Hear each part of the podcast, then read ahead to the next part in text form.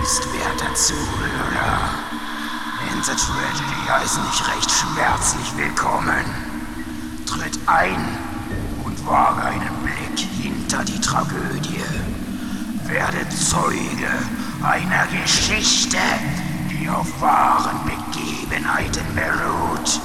Und lass dich entführen in eine Welt jenseits des Lichts.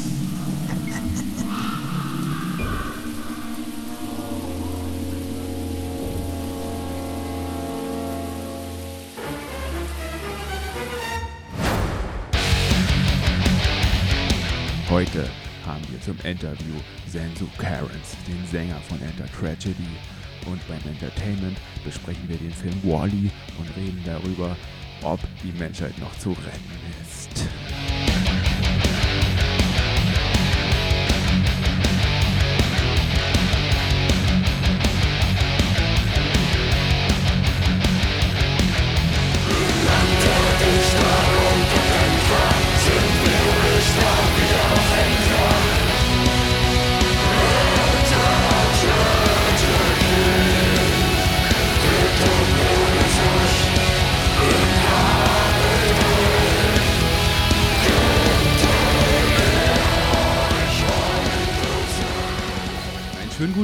Zum Podcast Behind the Tragedy, der Podcast von, mit und auch ein kleines bisschen über die Band Enter Tragedy. Und heute habe ich wieder jemanden zu Gast. Hallo Tommy. Hallo Boris. Ihr kennt ihn schon aus früheren Folgen, aber heute ist er in einer besonderen Rolle, weil eigentlich bin ich ja heute dran mit interviewt werden und ich habe mir die Fragen selber ausgedacht und habe sie mir selber beantwortet, aber es hat der Band nicht gefallen, deswegen muss Tommy das jetzt machen. Bist du vorbereitet? Nein, natürlich nicht. Dann ist ja gut, umso besser. Ähm, wir haben ein Feuchtgetränk, äh, ein Feuchtgetränk. Wir haben ein Hopfengetränk dabei. Wollen wir erstmal anstoßen. Prost. Prost. Ah, so, jetzt bin ich ein bisschen lockerer. So. Na dann fang einfach mal an. Ich bin gespannt. Ja, genau. Also, wie gesagt, wir haben bis jetzt alle Stellung beziehen müssen hinsichtlich deiner Fragen. Und du wolltest dich da ein bisschen rauswieseln. Und deswegen habe ich auch gesagt, äh, nee, ist nicht. ne? Und ich selber fühle mich auch immer in der Position wohler, die Fragen zu stellen, anstatt zu beantworten. Deswegen, wie fühlst du dich? Super. Okay. Bisschen warm, aber super. Gut, dann lass uns gleich beginnen. Und zwar mit der ersten Frage. Und zwar, wie bist du zur Band gestoßen? Du hast mich gefragt, willst du dabei sein? Es Das war wirklich- stimmt. Es, es war wirklich, also wir sind ja schon, wir kennen uns schon seit dem Kindergarten. Das war aus dem ersten Podcast bestimmt schon rauszuhören, dass wir schon sehr, sehr lange befreundet sind und haben zusammen Metal gehört und uns auch musikalisch weiterentwickelt und dem, was wir hören. Und befruchtet auch gegenseitig. Immer der eine gesagt hat, das ist cool, ey, das hört es mal rein. Und der andere sagte, ja, cool, ich habe doch was. Und wir haben auch immer dann geträumt, zusammen in der Band zu sein.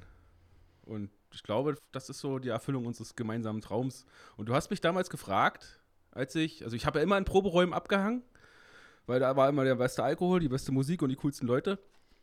Und dann, wenn man dann besoffen genug ist, dann grölt man halt mal ins Mikro. Dann hat man den Mut dafür und irgendwie hast du es mal gehört, als ich ins Mikro gegrölt habe. Und es hat dir gefallen und dann hast du die Idee gehabt, Mensch, komm doch mal in meine Band. Enter Tragedy, die gab es ja damals schon ein Jahr lang circa. Musstest du mich nicht zweimal fragen und habe ich sofort Ja gesagt und dann hab, haben wir es mal probiert und seitdem bin ich in der Band, Sänger. Das stimmt, das stimmt.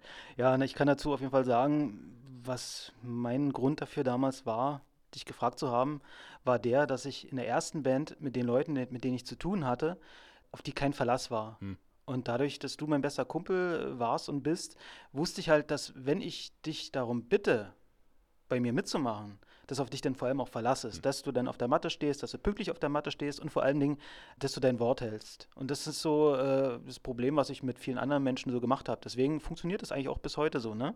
Wenn du was sagst, du kommst, ne? oder du machst es, dann machst du das und dann kommst du auch. Und wenn du sagst, du hast keine Zeit, äh, dann ist das so. Also du bist da wirklich sehr ehrlich. Das ist mir persönlich immer sehr wichtig. Und deswegen denke ich, dass die Chemie da dahingehend sehr gut auch funktioniert. Genau, aber was mich natürlich dann interessieren würde, weil Enter Tragedy als Band, was gefällt dir an der Band? Die Bandmitglieder. Okay, Was weil wir so hübsch sind oder wie oder was? Was gefällt mir an der Band? Erstmal ist es eine Band. Also es ist immer cool. So, was gefällt mir noch an der Band? Die Musik gefällt mir. Das hat mir von Anfang an gefallen und auch die Wick- Entwicklung, in der das geht und auch die Richtung, in der sich das entwickelt hat. Mir gefällt, wie ernst das mittlerweile genommen wird.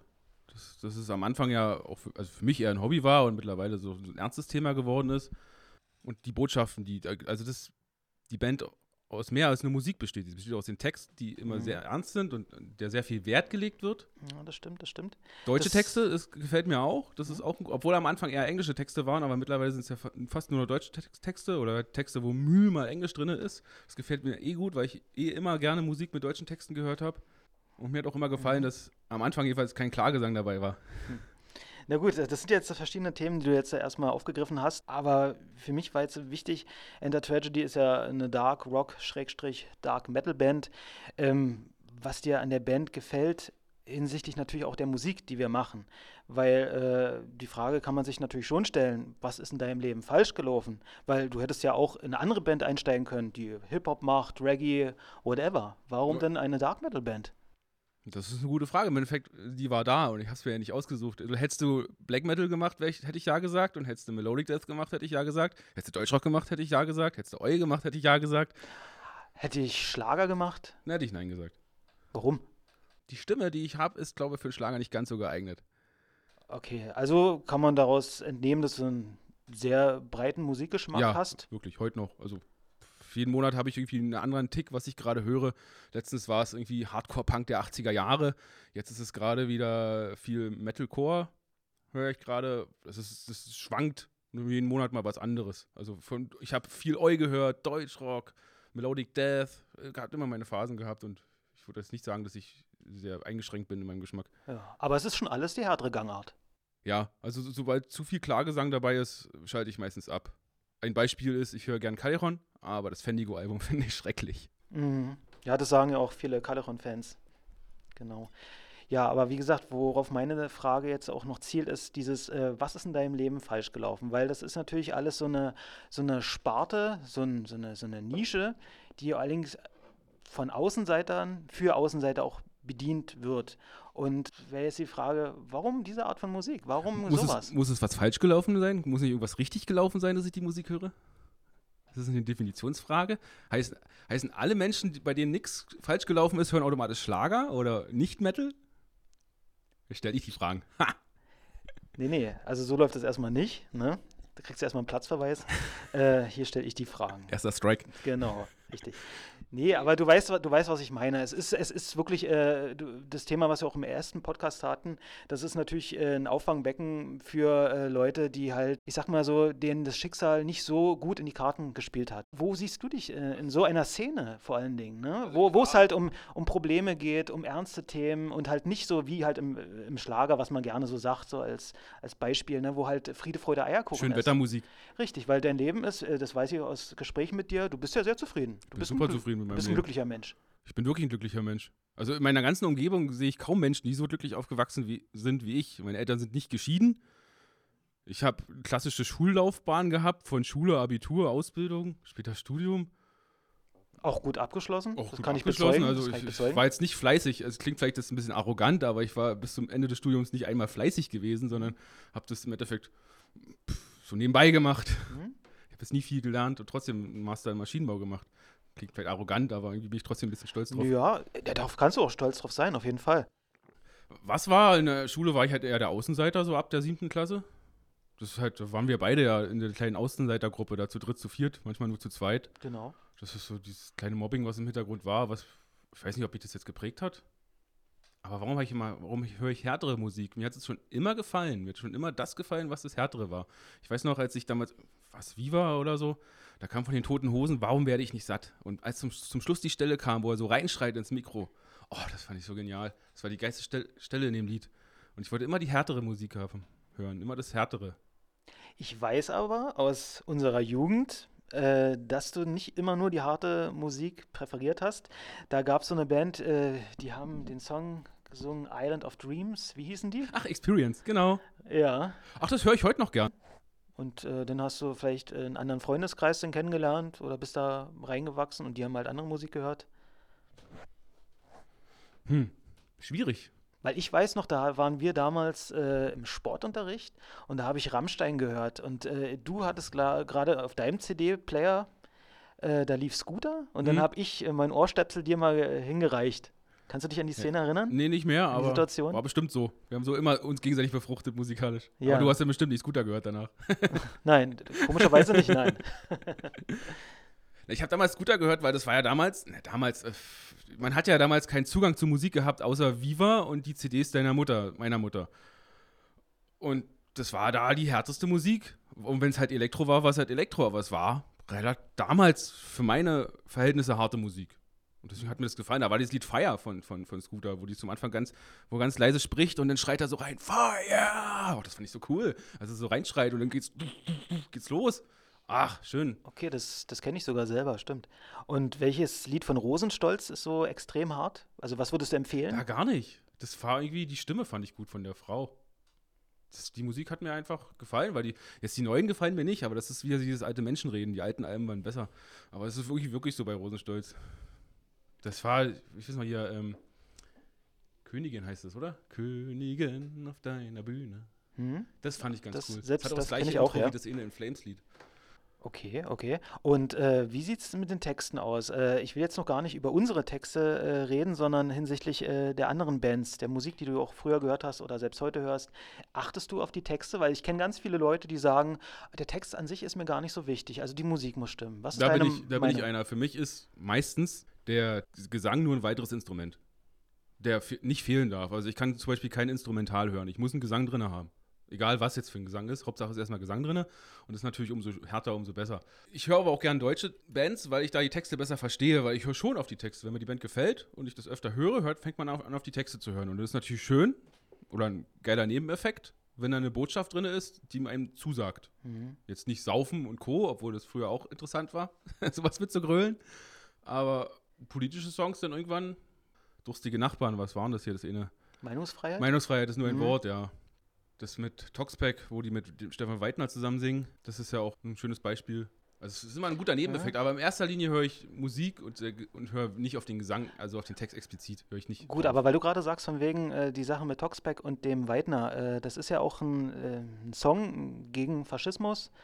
Und äh, Hm? da wäre jetzt meine Frage dahingehend, wenn du sagst, wie viele andere auch, der Text ist mir nicht so wichtig, ähm, würdest du trotzdem dann auch Musik hören, wo halt auch äh, Botschaften vermittelt werden, die äh, von mir aus jetzt antisemitisch sind? Nee, das würde ich explizit ablehnen. Da bin ich zu. Zu linksgrün versifft. Okay, also da würdest du dann schon sagen, von wegen. Also wenn äh, ich es wüsste, würde ich es nicht hören, ja. Okay, also es gibt auch so Botschaften, die für dich nicht gehen. Ja, Weil, das, das ist ja auch eine Unterstützung der Band und ich will so eine Botschaften, also die Band, die das singt, denke ich ja davon aus, dass die das singen, weil sie davon überzeugt sind und dann würde ich die ja schon nie, einfach nicht unterstützen wollen und boykottieren. Weil dadurch. ich bin zum Beispiel so ein Mensch, äh, wenn ich das mal sagen kann, ich liebe ja auch ganz doll Hip-Hop, das habe ich auch im Mhm. ersten Podcast gesagt. Und ich kann mich aber auch mit ganz vielen Acts einfach nicht identifizieren, weil die wirklich über Texte, also dass die Texte verfassen, die äh, wirklich nichts mit meiner Realität zu tun haben. Mhm. Ne? Mit einem äh, dicken Benz in der Einfahrt oder äh, Drogen verkaufen und äh, das ist nichts, was mit uns zu tun hat. Ja, so Klischeetexte irgendwie, das macht mir auch keinen Spaß, das zuzuhören. Nee, und das kann ich irgendwie dann auch, äh, also ich bin zum Beispiel ein Mensch, ich kann das nicht ausblenden. Hm.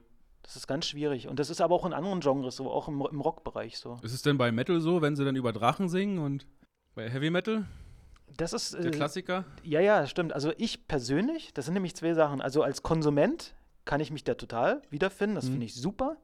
Äh, weil das ist wie so eine Parallelwelt, in die man dann ein, eintaucht, so Mhm. wie bei Rollenspielen oder Ja. so hier, wie bei Skyrim, Gothic und, und Co.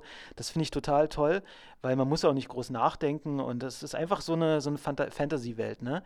Ich selber würde sowas allerdings nicht machen wollen. Hm. Ne? Weil das halt nichts ist, was mit meiner Realität zu tun hat. Aber ich lasse mich diesbezüglich gerne verzaubern von Okay. anderen Bands. Das, das auf jeden Fall. Na gut, äh, dann würde ich mal gerne mit, weiter mit meinen Fragen machen. Ja, und bitte. zwar wieder hin zu Enter Tragedy. Wo willst du mit der Band hin? Was ist so dein Ziel, deine persönlichen Ziele? Wo siehst du dich in, man sagt ja immer standardmäßig, wo siehst du dich in fünf Jahren? Ich würde mal fragen, wo siehst du dich in sechs Jahren? Oh, in sechs Jahren, scheiße. Auf die fünf Jahre Frage habe ich mich ja vorbereitet, aber die sechs Jahre Frage, Ja, siehst du? Siehst du? Ähm, erstmal mein Ziel. Mein Ziel ist es, Geschichte zu schreiben. Also ich habe damals als Kind immer, ich habe diesen Brockhaus in einem Band gehabt und habe den so durchblättert und fand es interessant und fand immer diese Namen mit den Gesichtern so interessant. Das, da hat ein Mensch irgendwas geschafft, dass der im Brockhaus steht. Egal wer es jetzt war, sei es ein Karl Marx oder so, sei es jetzt ein, ein, ein Einstein oder so. Also die sind halt so würdig, dass sie in, in so einem Buch stehen, im Lexikon. Und ich möchte irgendwie, dass mein Name nach meinem Tod weiterlebt. Dass, wenn mich einer googelt, dass bei Wikipedia der Eintrag steht, war der Sänger von oder hat die wissenschaftliche Erkenntnis das gemacht oder irgendwie hat geschichtlich, hat den Krieg so und so gewonnen.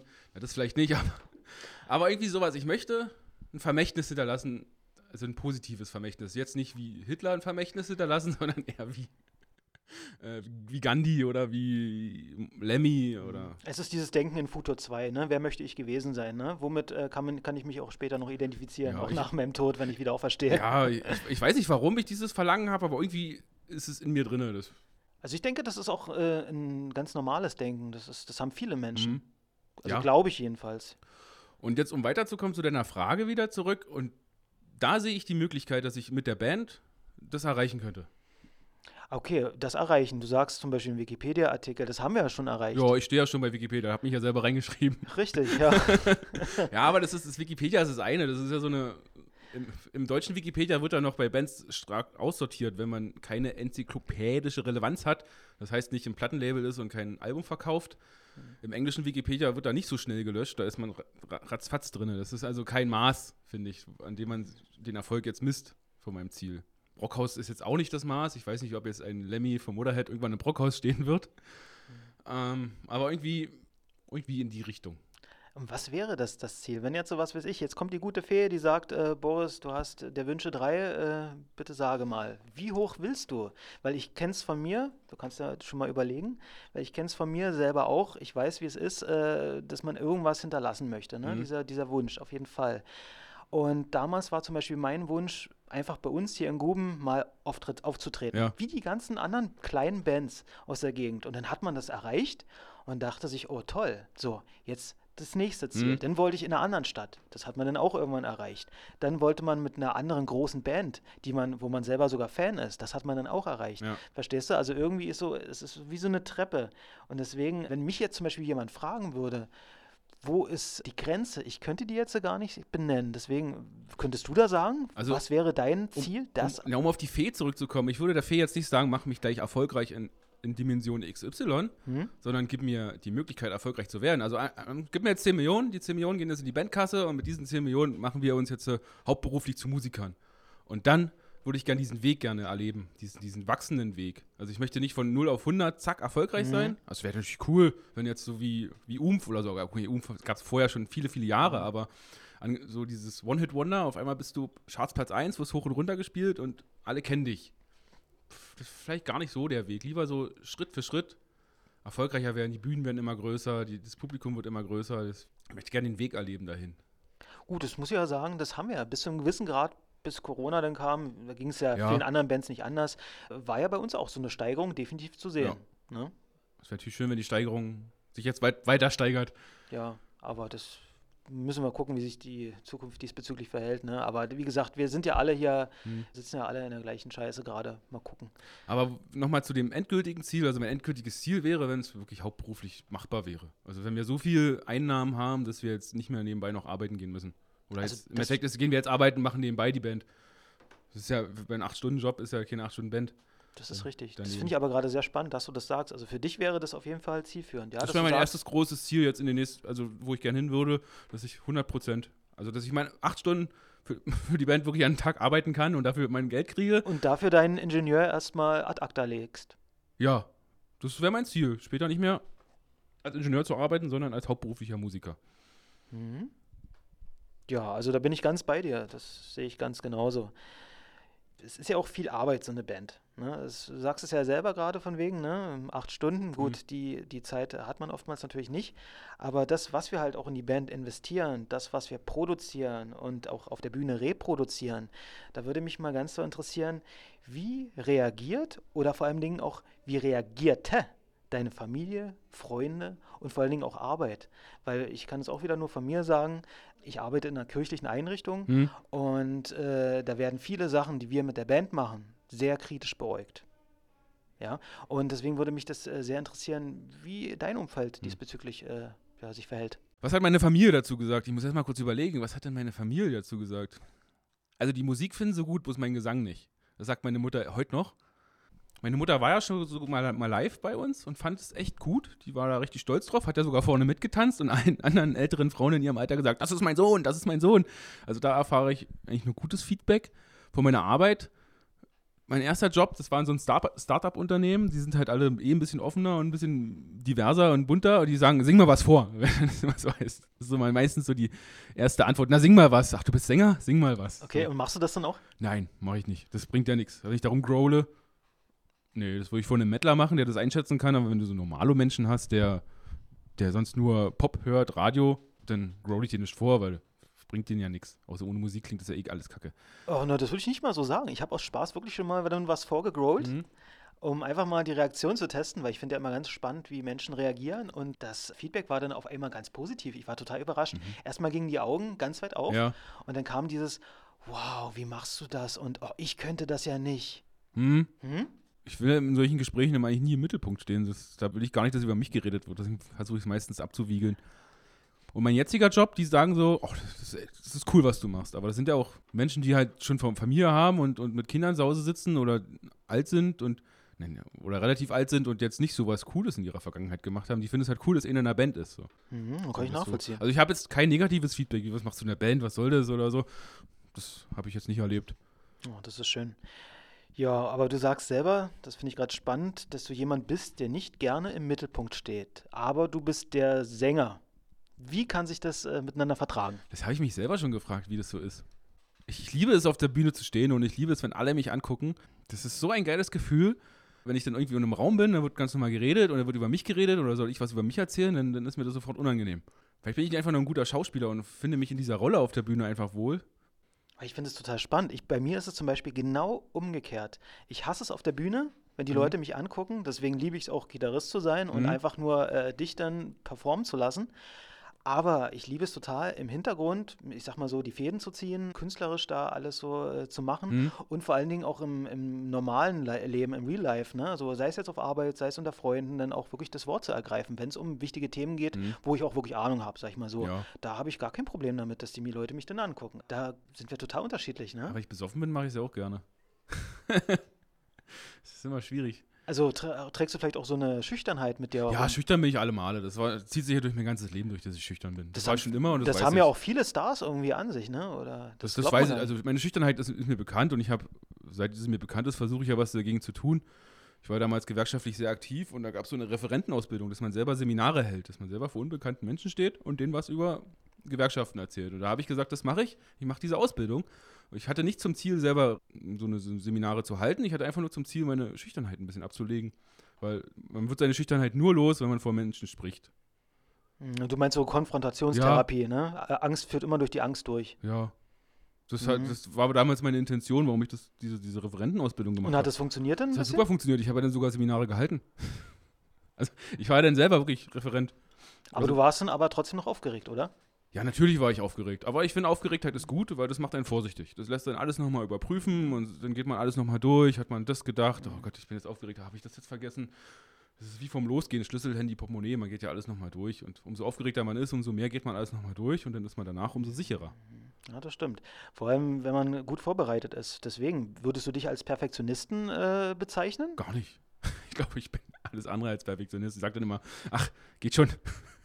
Also bist du mehr der Chaot, der so auf den letzten Drücker äh, Ja, noch äh, seine Unterlagen da sortiert oder Im wie? Studium war es ja auch so, alles auf den letzten Drücker. Ich, bevor ich die Masterarbeit abgegeben habe, habe ich ein paar Nächte durchgearbeitet. So. Dann, hätte ich auch die drei Monate vorher hätte ich alles schön machen können. Aber nein, man muss halt wieder die, die Nächte davor durcharbeiten mit Kaffeeüberkonsum. Ja, ich bin auch ein fauler Hund. Das kommt halt noch dazu, dass, dass ich faul bin. Faul wie die Nacht. Na, vielleicht brauchst du den Druck. Kannst du unter Druck besser arbeiten? Unter Druck mache ich überhaupt erstmal was. Ach so, du brauchst unbedingt diesen Impuls erstmal. Ja, ich brauche einen Impuls von außen. Mir selber Ziele zu setzen und die zu machen, ist. mache ich nichts. Das finde ich aber wieder spannend, weil du sagst selber äh, den Druck von außen und äh, diese selber die Ziele zu setzen. Aber im Vorfeld, jetzt gerade äh, vorherige Frage, hast du gesagt, das Ziel ist mit der Band, dass du auch was erreichen willst.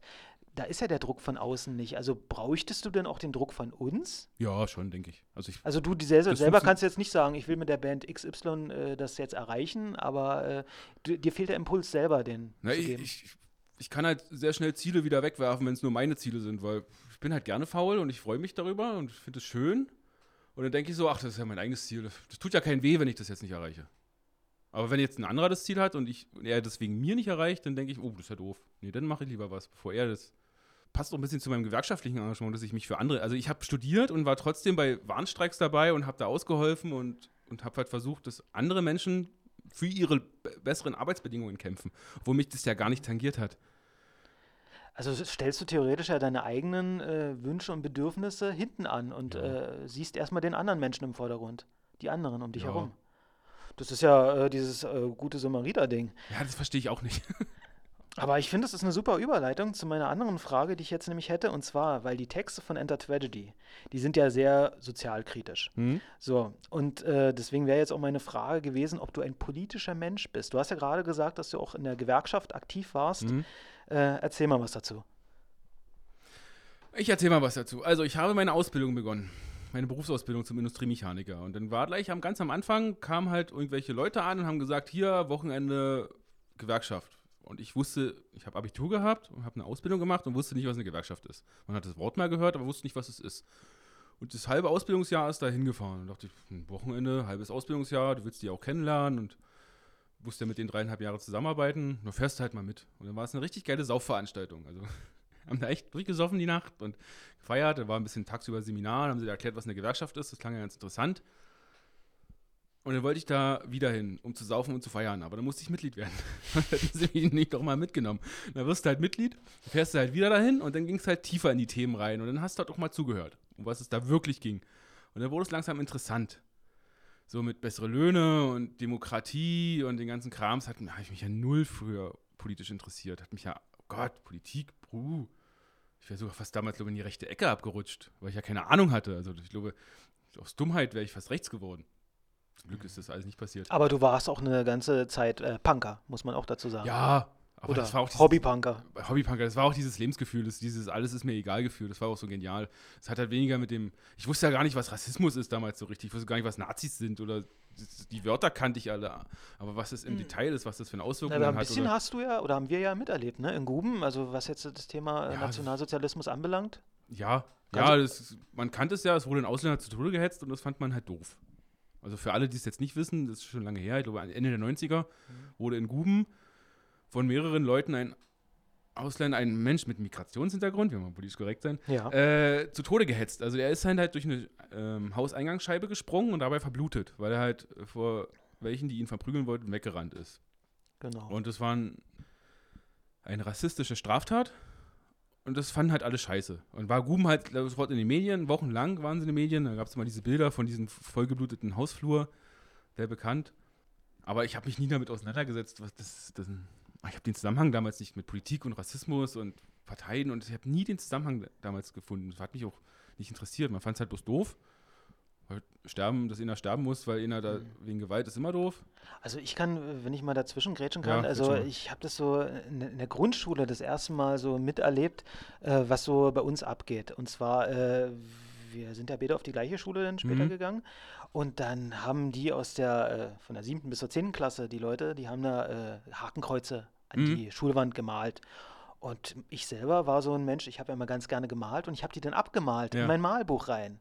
Weil ich gar nicht, ich wusste gar nicht, was das Symbol genau, bedeutet. Ja, ja. ja, aber Guben war voll, das muss man heute, das kann man sich gar nicht mehr vorstellen. Guben war damals voll mit Hakenkreuzen. Also in jeder Ecke wurden die irgendwo äh, hingemalt. Auch der jüdische Friedhof, der, da wurden mhm. die Grabsteine, die wurden umgeworfen. Und, äh, ich weiß gar nicht mitgekriegt. Ja, ja, das war, also in den 90ern war ganz schlimm. Und das Krasseste, was ich als Kind erlebt habe, war wirklich in dem Asylheim, was es unten gibt beim, beim Kaufland. Mhm.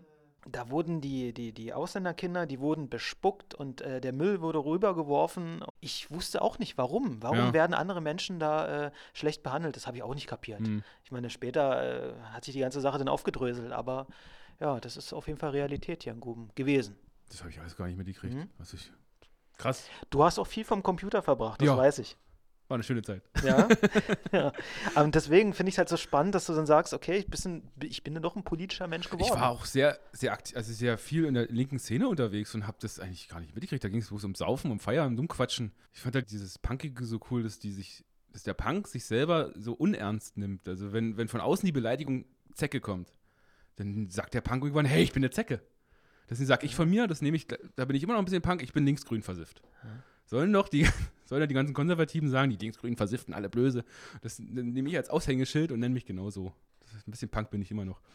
Aber ist es nicht diese gleiche Argumentation, wenn du irgendwelchen AfD-Anhängern sagst, von wegen, das sind Nazis und die Leute dann selber auch sagen, Ja, bin ich halt Nazi? ja, das, das ist ja eigentlich theoretisch das- genau das Gleiche, ne? Ja. Dieses sich äh, identifizieren, ne? Das ist ja jetzt mit dem Aluhut. Früher haben sich alle über den Aluhut lustig gemacht. Mittlerweile ist es ja selbst unter den Aluhutträgern eine, ein Statussymbol. Also Ja, ne? ein, ein, ein Zugehörigkeitssymbol, ein Zusammenhaltssymbol. So- Zusammenhaltszugehörigkeitssymbol. Mhm. Ja. Das stimmt. Aber wie gesagt, ich finde es trotzdem spannend, dass du dann als jemand, wie du gerade sagst, von wegen, der sich jetzt nie mit der ganzen Sache identifizieren konnte, beziehungsweise sich Mhm. gar nicht interessiert hat, dass er dann aber zur Gewerkschaft. Ja, genau, Gewerkschaft, da sind wir ein bisschen abge abgeschweift, aber Ja. dafür ist der Podcast ja da. Genau, und dann war ich das zweite Mal da, wieder zum Saufen und bin halt Mitglied geworden und dann wurde ich halt angesprochen, ob ich nicht beim Ortsjugendausschuss mitmachen will. Keine Ahnung, was es ist. Was soll ich denn da? Naja, komm mal mit. Dann bin ich da hingefahren, das war in Potsdam, also ich habe in Brandenburg-Havel gelernt. Und in Potsdam war halt der Sitz der Verwaltungsstelle, heißt heute Geschäftsstelle, ist auch wurscht. Und da war halt Ortsjugendausschuss. Da haben sich Jugendliche getroffen, um halt Belange zu diskutieren. Also auch Jugendliche haben gerade gerade Jugendliche oder als Azubis haben halt besondere Ansprüche an halt äh, Gewerkschaften oder an, an den Arbeitgeber, weil die wollen eine Übernahme. Das Ausbildungsvergütung ist immer meistens eine extra verhandelte Sache und die wollen halt gewisse Inhalte der Ausbildung dürfen halt nicht einfach weggelassen werden. Und dann wurde ich da angehört, da haben sie mich gefragt, was ich denn gut finde, was ich schlecht finde, vorher mich, was ich dazu meine. Mich hat nie einer vorher gefragt, was ich für eine Meinung zu irgendwas habe. Woher fragt mich da ein erwachsener Mann, graue Haare mit seiner Pfeife?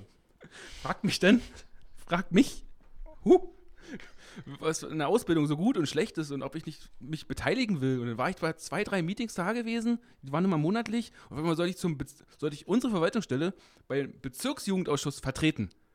Dann war ich halt von der kleinen Verwaltungsstelle Potsdam, die halt Brandenburg-Havel und so ein bisschen Sprenkelei da äh, vertritt, vertreten hat. Sollte ich jetzt diese Verwaltungsstelle auf einmal beim Bezirksjugendausschuss, der für ganz Berlin, Brandenburg und Sachsen zuständig ist, sollte ich, sollte ich die vertreten?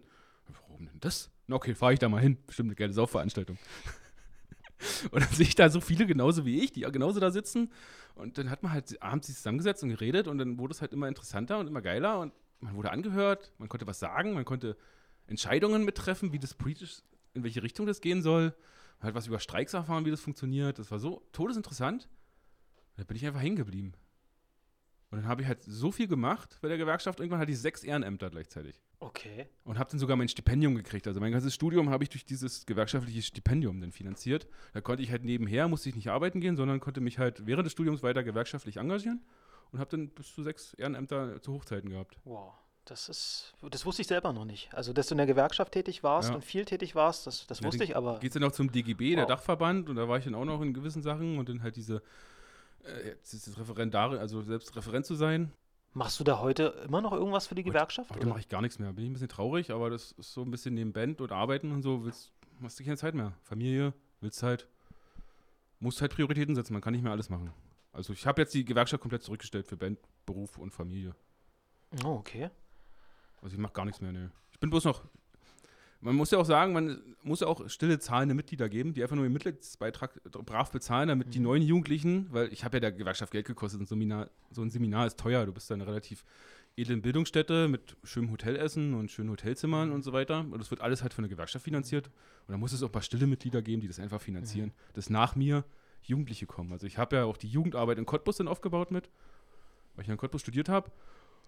Und jetzt ist die Jugendarbeit ohne mich alle selbstständig und braucht mich nicht mehr. Und dann bin ich glücklich, wenn ich ab und zu mal höre, dass die da noch aktiv Aktionen machen und so weiter. Und ich bin noch zahlendes Mitglied und die sind dann halt von meinen Geldern, machen die halt politisch was. Du würdest jetzt aber nicht sagen, dass du der Spießbürgerlichkeit zum Opfer gefallen bist. Auch ein bisschen schon. Ja? Ich bin verheiratet, ich wohne mit meiner Frau zusammen, ich bin gern verheiratet. Ich wollte immer ein Haus haben und Kinder. Kinder habe ich jetzt erstmal zurückgeschoben. Haus auch wegen Preise. Ich finde das Spießbürgerliche irgendwie schon schön. Keine Weil Ahnung ich, warum. Weil ich weiß, dass in deiner Hochphase äh, in der Gewerkschaft, dass du wirklich probiert hast, die Leute ein bisschen zu verändern, auch in ihrem Denken. Ich Ja. werde nie vergessen, und an die Szene wirst du dich bestimmt erinnern, wie wir mit dem Zug gefahren sind und du mit dem Schaffner diskutiert hast, warum er nicht in der Gewerkschaft sei. Ja, ich, ich war sehr ide idealistisch gewesen. Das erinnert mich ganz doll an dieses Fridays for Future, was heutzutage ist. Mhm. Und diese Jugend, die halt äh, so, so ein Mindset hat, die halt auch ein Ziel verfolgt und dafür auch richtig doll bereit ist zu kämpfen. Auch das hattest du damals gehabt. Hatte ich gehabt, ja. Ich bin da irgendwie von abgekommen. Und das einfach äh, aufgrund, was heißt einfach, aber aufgrund, wie du gerade sagst, viel Arbeit, Familie, Ja, irgendwann Die Zeit aber- fehlt. Ja. Ja, ich weiß, an, an sich hätte man ja die Zeit. Man könnte das eine ein bisschen runterschrauben und das andere mehr machen, aber ich, ich bin ja glücklich in meinem Leben. Du bist glücklich, du hast alles, was du brauchst. Ich will es ja gar nicht verändern. Klar, ich würde immer noch beim Streik, würde ich immer noch vorne mit dabei sein, aber ich gehe jetzt nicht mehr als Streikhelfer. hin. Man hat ja auch nicht mehr die Zeit. Also das Doofe ist, Streiks sind ja immer dann zur Arbeitszeit der anderen Firmen. Und da bin ich ja arbeiten. Muss ich mir, da müsste ich mir ja Urlaub für nehmen, dass ich andere Firmen dabei helfen könnte zu streiken. Man hat ja auch bloß so wenig Tage Urlaub, die muss man ja. Es ist auch dieses, äh, was man bei ganz vielen Altpunks in den Songs hört, dieses, was ist denn in deinem Leben passiert? Damals bist du auf die Straße gegangen Mhm. und heute sitzt du äh, zu Hause auf der Couch, ne? Es ist so dieses, dieses Thema, wo ich manchmal auch immer mir die Frage stelle, ja, ist es jetzt nur der Jugend geschuldet, der, der, dieser Idealismus? Äh, was muss passieren, dass man einfach sagt, okay, ich bin nicht mehr bereit äh, zu kämpfen? Weil du sagst ja selber von wegen, du willst irgendwas hinterlassen. Mhm. Und äh, jetzt gehe ich auch nur von mir aus, ne? Dieses, die Welt irgendwie ein bisschen zu verändern, sich selber ein bisschen unsterblich zu machen, das geht natürlich nur, wenn man auch bereit ist, irgendwie sich aufzuopfern. Ja, okay, das hätte ich aber in der Gewerkschaft jetzt nicht mehr geschafft. Da hätte ich äh, hauptamtlich werden müssen und ich wurde auch gefragt, ob ich hauptamtlich, äh, was machen wir in der Gewerkschaft, aber da sehe ich mich nicht. Ich sehe mich nicht als Hauptamtlicher, der 100 Prozent, also 8 Stunden, nee, die haben nur 35 Stunden Woche, 7 Stunden am Tag nur Gewerkschaftsarbeit macht. Und Mhm. Gewerkschaftsarbeit ist ja aber auch so, wenn du Hauptamtlicher bist, du hast 35 Stunden hauptamtlich und 35 Stunden ehrenamtlich. Mhm. Und ich habe mich einfach nicht daran gesehen als hauptamtlicher politischer Sekretär. Das, ich bin einfach auch so ein kleiner Technik-Nerd und ich liebe meinen kleinen Maschinenbaujob. Also ich, ich habe ja Maschinenbau studiert und arbeite, arbeite jetzt äh, als Elektroingenieur. Also ich, hab, ich, ich, arbeite, ich bin Quereinsteiger als Elektroingenieur. Ich, ich entwerfe jetzt Schaltschränke und, und äh, programmiere SPS, also automatisi industrielle Automatisierung für, für Kraftwerke und für ähm, Aluschmelzen, so als Beispiel. Ich habe vorher Messgeräte entwickelt und das macht mir auch so viel Spaß. Ich finde es so geil, dieses Technische und sich in dieses Technische so reinzudenken. Ich habe vier Jahre in so einem Startup gearbeitet, die haben ähm, Sonnensimulatoren entwickelt. Also die haben mit LEDs die Sonne simuliert, um Solarzellen oder so Solarmodule labortechnisch vermessen zu können, um die Leistung zu bestimmen, um halt äh, für Forschungseinrichtungen viel, äh, viel die Entwicklung zu. Muss ja gucken, so eine Solar Solarzelle, wenn du jetzt was Neues baust oder eine neue entwickelst mit einer anderen Kristallstruktur, bla blub, ähm, wie, Effizienz, wie hoch ist die Effizienzsteigerung? Dafür muss das Licht ja genormt sein, dass du raufstellst, dass du besser vergleichen kannst. Und das macht die Sonne nicht, weil immer Wolken davor sind und dann steht es immer schief oder dann ist halt nachmittags, vormittags. Und deswegen haben wir die, habe ich damals Sondermaschinenbau, die Messgeräte für die ganzen Forschungsinstitute gemacht. Und da kann man sich ja so in LEDs und die ganzen Messtechnik kann man sich so technisch vertiefen und da habe ich so einen Spaß drin gehabt. Und ich sehe mich halt eher in so einem technischen Bereich. Also jemand, der, äh, wie du gerade sagst, der mehr technisch dann versiert ist als so mit, dieser soziale Bereich, weil das ist ja dann doch was, es hat was mit Menschen zu tun. Ja. Gewerkschaft ist Menschen, ne? Genau, es hat Spaß gemacht und es fand schön, aber ich habe viel mit Menschen diskutiert und versucht halt, dass die meine politische Meinung annehmen. Muss man es hart sagen im Nach Ja, in der Nachschau. Und habe wenig erreicht, finde ich. Ich habe echt wenig erreicht. Und hier ist es wieder soweit. Wir müssen das Interview leider an dieser Stelle abbrechen und in der nächsten Folge fortsetzen, sonst wird die Folge einfach nur zu lang. Deswegen viel Spaß mit dem nächsten Part.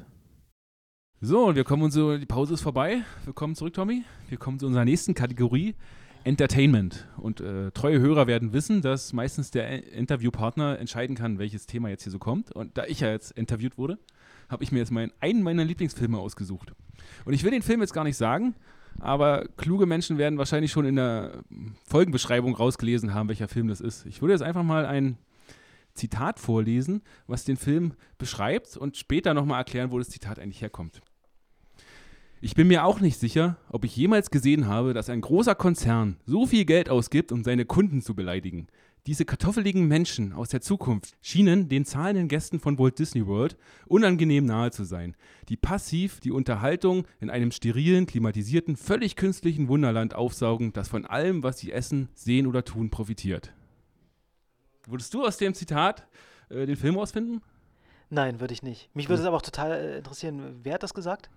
Das, äh, das hat gesagt, ich kann es jetzt vorne wegnehmen, wenn du natürlich das jetzt wissen willst. Kyle Smith. Okay, wer auch immer das sein soll. Nee, das ist ähm, so ein Blogger und ein Kritiker, so ein konservativer Blogger und ein Kritiker aus den USA. Der wird halt überall erwähnt, selbst in der deutschen Wikipedia wird sein Zitat erwähnt und deswegen habe ich mir das Originalzitat rausgesucht, was er damals geschrieben hat und habe halt den Part rausgenommen, weil irgendwie finde ich den schon relativ stimmig zu dem Film. Und das habe ich mich nämlich auch ein bisschen gefragt, was er sich da fragt.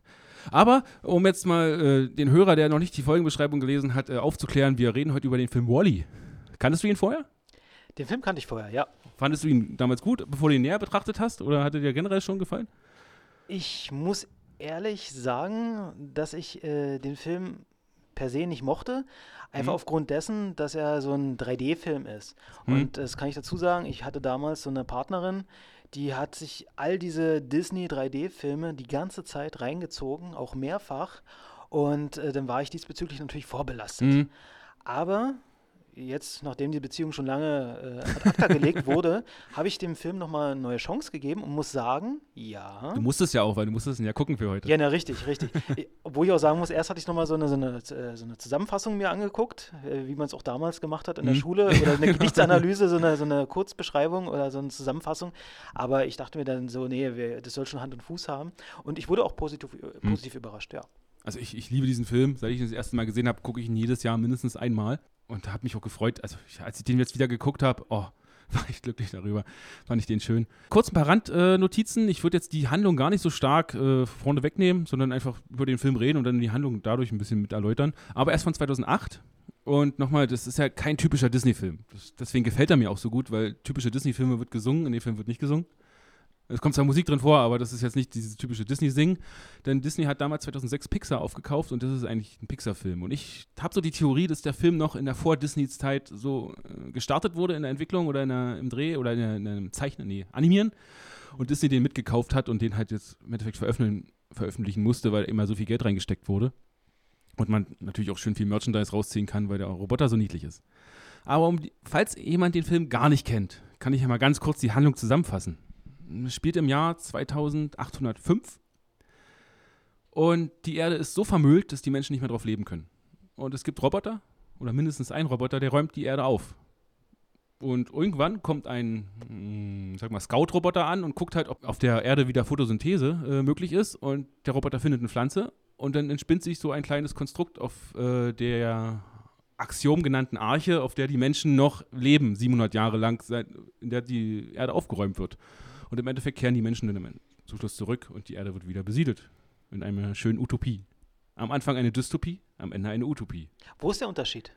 Erkläre das mal gleich den Hörern. Eine Dystopie ist ähm, ein negatives Menschenende, kann man fast sagen. Also nach dem Weltuntergang, wie sieht die Welt aus?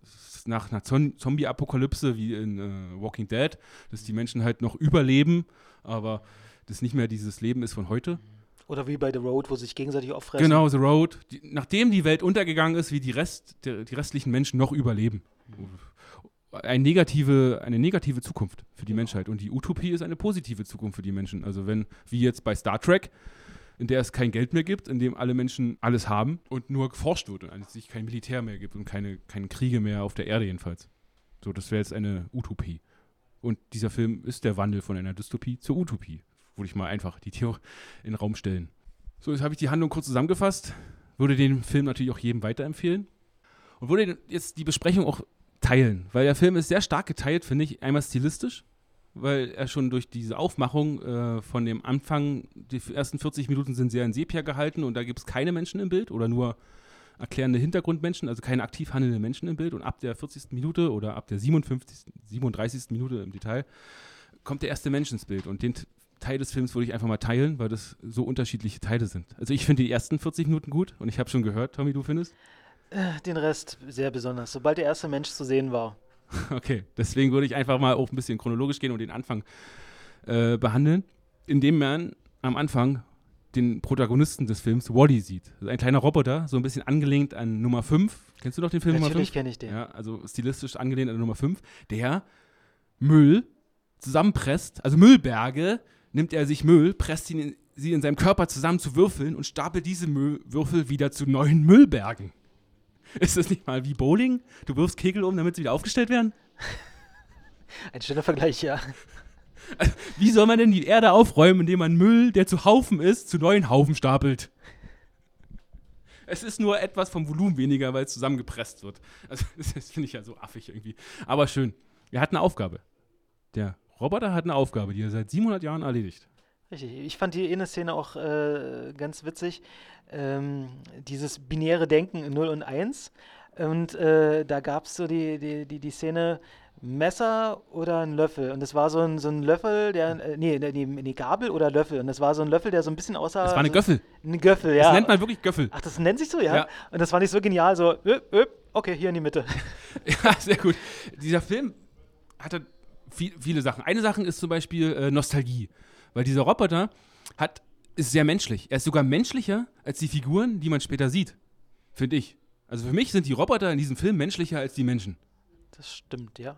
Also er hat Neugier, er hat äh, Sammelleidenschaft, er ist eine Art Archäologe. Den Müll, den er äh, presst und neu stapelt in, in Bergen, die wie eine Skyline aussehen, also wie Hochhäuser, den durchsucht er nach interessanten Sachen. Er hat so diese Feuerzeuge, die wie Sippos aussehen.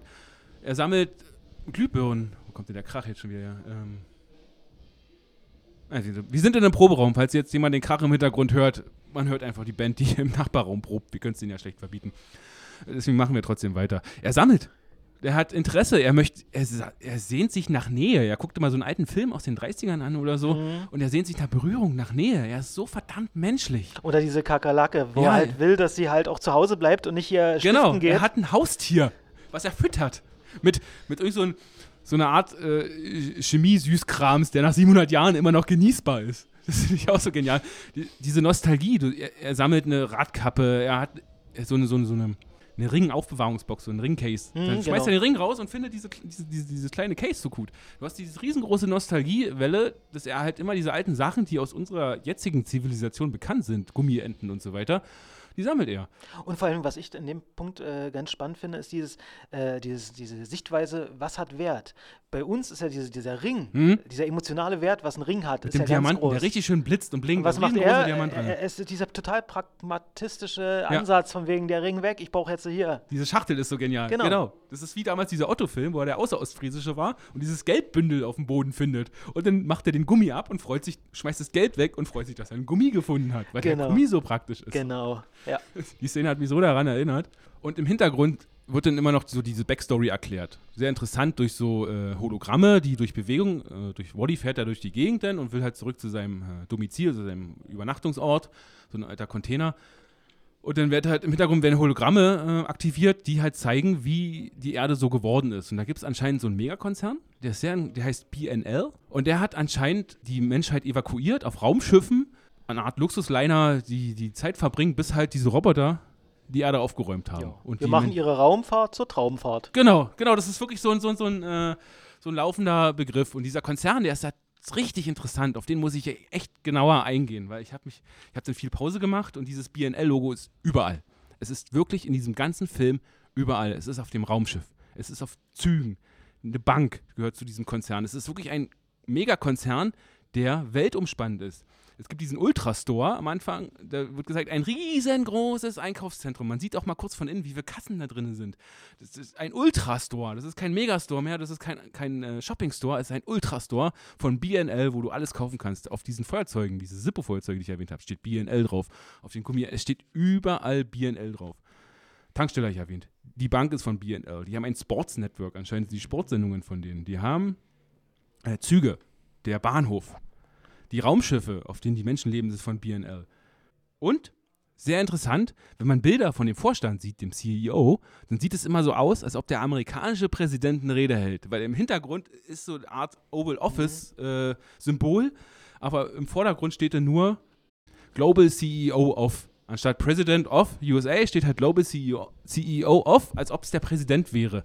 Man sieht sogar so einen Zeitungsausschnitt, auf dem der Vorstand verkündet, den globalen Notstand. Das ist ja so ein typisches staatliches Konstrukt. Ein globaler Notstand wird von einem Staat ausgerufen. Im Endeffekt ist dieser BNL-Konzern den Staat ersetzt. Na, eigentlich ist es doch genau dieses, dieses, der Ansatz, was du heutzutage so siehst, ne? Also die, dieser Fingerzeig hinsichtlich diesen mono, monopolistischen Gedanken, Ja. dass eine Firma so groß ist, dass sie irgendwann Einfluss nimmt auf die Politik Ja. und vielleicht sogar, ja, dann die Politik vor sich hintreibt. Genau. Im Hintreibt. Endeffekt, es wurde zur Politik. Es ist so ein bisschen wie Marc-Uwe Kling, so hier dieses Quality Land. Ja. Der, der eine Konzern, den du nicht beleidigen darfst. So. Das, er hat alles gemacht. Er ist überall. Ja, später, wenn wir dann nochmal die Raumschiffszenen durchgehen, da wird er auch nochmal auftauchen. Ich finde so, diese Kritik dahinter, über diese großen Konzerne. Und dann Ja, halt die überlegt, Parallelen, ich weiß nicht, wollen wir darüber gleich reden Ja. oder so? Weil ich meine, welche Konzerne siehst du da zum Beispiel heutzutage? heutzutage. Wo man schwierig. diese Ansätze erkennt. diese Ansätze, also ich könnte mal Siemens sagen, die damals von A wie Atomkraftwerk bis Z alles gemacht haben. Äh, Mitsubishi ist so ein Konzern, die machen ja auch alles, was technisch ist, aber ich habe jetzt keinen Konzern, der mir einfällt, der halt diese Technologiecharakter hat, wie Züge und Raumschiffe und gleichzeitig Nahrung und, und, und aber allein von der Größe so, weiß nicht, Google Nestle. und Co. Nestlé würde mir jetzt so einfallen, weil die halt, aber sind halt rein auf dem Lebensmittelsektor so stark vertreten, weil die alles haben. Mhm. Google ist halt ein rein, äh, aber die haben, Amazon, kann man jetzt sagen. Amazon hat jetzt seine Eigenmarken, die alles Mhm. hat, aber, und haben jetzt ihre E-Auto-Flotte, die sie, glaube ich, auch selber entwickeln und in die Richtung gehen. Es sind dann aber die Konzerne, die wir nicht sehen, also nicht die, Mhm. wo die Marke drauf ist, wie Nestlé oder Radeberger, was auch eine riesengroße Lebensmittelgruppe aus Deutschland ist, sondern es sind dann eher die Konzerne, wie du sagst hier, äh, wo der Merz damals Vorstandsvorsitzender war, oder Vorstandsmitglied oder was war der da? Oh, Aufsichtsratmitglied? das weiß ich gar nicht, ne. du meinst doch BlackRock, BlackRock, ja. genau, BlackRock. Ich, BlackRock. ja, die halt Genau. in Aktienoptionen halt in jedem Konzern irgendwie mit agieren. Wir haben jetzt den Konzern noch nicht, aber wenn man jetzt nur Nestlé sieht im Lebensmittelsektor, sind wir schon bald nah dran. Mhm. Amazon im Online-Shopping, was, was, was geht über Amazon hinaus? Deswegen, also da gibt es definitiv Parallelen zur Ja. jetzigen Zeit. Aber noch nicht so stark, zum Glück. Nein. Aber es gibt auch keine Konkurrenz, das finde ich ja so krass. Es gibt die Werbung von BNL sogar auf dem Mond. Man sieht eine kurze Einstellung vom Mond und dann kommt diese BNL-Werbung auf dem Mond. Überall ist sie. Überall ist es. Ist dir das selber aufgefallen? Also jetzt mal ganz ehrlich, als ich den Film mir angeguckt habe, da habe ich wirklich probiert, okay, Tommy, du guckst dir den Film jetzt ganz aufmerksam an, weil der Boris, der wird bestimmt wieder äh, mit dem und dem Thema um die Ecke kommen. Mhm. So, die Sache mit dem Mond und so, ist dir das selber aufgefallen oder hast du das selber nochmal Das ist mir selber aufgefallen. Hm? Das ist mir selber Ja. aufgefallen. Okay, weil bei mir ist zum Beispiel auch so, wenn ich ganz anspruchsvolle Filme mir angucke, dann, dann sehe ich mir auch gerne nochmal Kritiken an. Mhm. Und dann merke ich erst so, ah, stimmt, so kann man das ja auch sehen. Und ah, die Szene, die ist mir gar nicht aufgefallen. Weil das gibt es ja wirklich schon. Ne? Ist ja auch so, ich habe den Film ja, also wenn ich jetzt für die Recherche für so einen Film, für diesen Podcast rangehe, ist es ja so, aktuell mache ich es immer so, ich lese mir erst so viel durch, wie ich über den Film finde. Also ich habe allein schon drei wissenschaftliche Arbeiten über Wally gefunden. Alleine so eine wissenschaftliche Arbeit über die ähm, Umweltverschmutzungskritik. Da Mhm. wurde eine Findet Nemo noch mit erwähnt, also im Vergleich Wally, Findet Nemo um, und die, die, die Umweltkritik. Und dann achtet man ja, wenn man den dann guckt, auch viel mehr drauf. Und ich hatte mir als Aufgabenliste noch selber geschrieben, wenn ich gucke, achte auf diesen BNL, Buy and Mhm. Large, wird das oft immer nochmal, äh, also Kauf ist groß, äh, wird das nochmal dann erwähnt. Und dann habe ich wirklich drauf geachtet, wo ist überall dieses Logo drauf und wo ist denn überall das nochmal auftaucht. Und dann guckst du auch ganz anders den Film. Ja. Hätte ich ihn normal konsumiert, ohne einen Podcast danach zu machen, hätte ich, wäre mir wahrscheinlich nicht in der Fülle aufgefallen. Deswegen frage ich mich manchmal so, ob beim Otto-Normalverbraucher, ne, der sich das anguckt, ob diese Message wirklich auch so ankommt, wie sie ankommen könnte, ne? Weil halt der normale Mensch, der, der, der, Hm. Der guckt halt nur und der sieht es vielleicht dann am Ende nicht. Also ich wusste, die Message war bei mir da, aber ich habe den Film, wie schon gesagt, jedes Jahr mindestens einmal geguckt. Und so eine tiefe Message oder so eine, so eine, so eine krasse Kritik, die für einen Disney-Film total unüblich ist, ich glaube, da weiß der Regisseur oder der Drehbuchschreiber oder der Produzent weiß ganz genau, die Kritik siehst du nicht beim ersten Mal gucken. Die siehst du vielleicht auch nicht beim zweiten Mal gucken. So eine, so eine, so eine tiefgreifende Kritik, die sieht man erst, wenn du den dritten, viertes Mal guckst oder wenn du dich mit dem Film wirklich auseinandersetzt. Einfach nur beim sich berieseln lassen. Dafür ist so ein Film, nicht- also dafür ist die Kritik nicht da. Dafür sind die ganzen Slapstick-Szenen von Wally und Eve da. Dafür sind äh, die dicken Menschen, die halt versuchen zu gehen und dabei fast umfallen und es sieht lustig aus und sie sind alle Mhm. dick und Ja, hahaha. ja, ja, ja. Das, ist- das ist halt für den Einmalgucker, für den Casual-User, kann man so sagen, da- das ist halt dafür da. Für, ist ein Kinderfilm halb. Halb Kinderfilm, halb Erwachsenenfilm. Du musst halt Kinderszenen dabei haben. Ich will gar nicht über die Liebesgeschichte zwischen zwei Robotern heute reden. Das ist Nee, das möchte ich auch gerne Ah. gar nicht. Nee, nein. Darum geht es halt gar nicht gehen. Aber Das ist halt dafür da, dass man den einmal guckt und sich freut. Ach, die lieben sich. Ach, das ist schön, die sind Um das lustig. Publikum zu erfreuen. Ja, aber für uns, die wir den Film wirklich näher gucken und auch die Botschaft hinter verstehen sollen, da sind halt diese, dieser Riesenkonzern dabei. Wo die große Botschaft, die ja letzten Endes dann da der ganze Film mit sich trägt, ist, ich meine, da, da muss man den Film nicht mal gucken, um das zu wissen, was die Botschaft ist, ne? Dass wir unseren Mhm. Ja. Planeten hier äh, vermüllen und Das- so, das ist jetzt keine neue Das Botschaft. wissen wir auch. Aber der Film ist von 2008 und das ist halt jetzt 12, 14 Jahre später immer noch so ein todesaktuelles Thema. Also es hat sich jetzt nicht verändert, das Thema. Das ist sogar noch schlimmer geworden eher. Aber trotzdem würde mich jetzt ganz inter doll interessieren, bevor wir nochmal weiter Mhm. ins Detail gehen und jetzt so den Film abarbeiten. Du sagst, du, du hörst dir den Film, äh, nee, du guckst ihn dir ja jedes Jahr Mhm. aufs Neue an. Ja. Warum? Also was gibt dir der Film? Ich meine, ich kenne das selber von Mhm. manchen Filmen, aber was gibt dir Wally jetzt? Heute, als ich den Film ja gestern nochmal angeguckt habe, habe ich so ein bisschen gedacht, so, ich habe ja vorher so viel recherchiert, oh, jetzt musst du den Film nochmal angucken und du kennst ja alles. Der- Aber ich war sofort wieder drinne. Es hat mir sofort gecatcht, es hat sofort wieder, oh, habe ich wieder gelächelt, habe sogar gelacht, habe so ein bisschen mitgefühlt mit den, mit den Robotern, nicht mit den Menschen. und und habe so mitgefiebert und ich, man kennt das Ende, man kennt jeden, fast jedes Gespräch, na, viele Gespräche gibt es ja nicht, aber man kennt jede Handlung, Plot-Twist kann man ja schon fast sagen. Dieser eine kleine Plot-Twist, über da können wir später ganz kurz drüber reden. Trotzdem hat mich der Film gleich wieder gecatcht. Wann hast du den Film das erste Mal gesehen? Ich glaube, kurz nachdem er rauskam.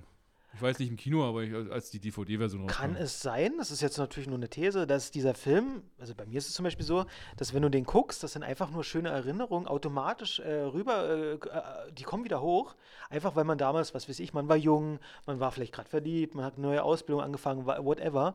Einfach, dass so positive Vibes dann automatisch äh, äh, am Film kleben, wie es bei mancher Musik auch so Ja. ist, oder, äh, Ja oder und ist es wirklich die Handlung per se? Ja und nein. Also jein.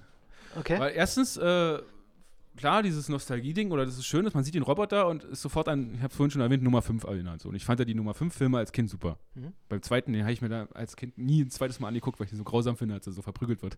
habe ich mir als, als Erwachsener erst. Zwar konnte ich den ein zweites Mal gucken.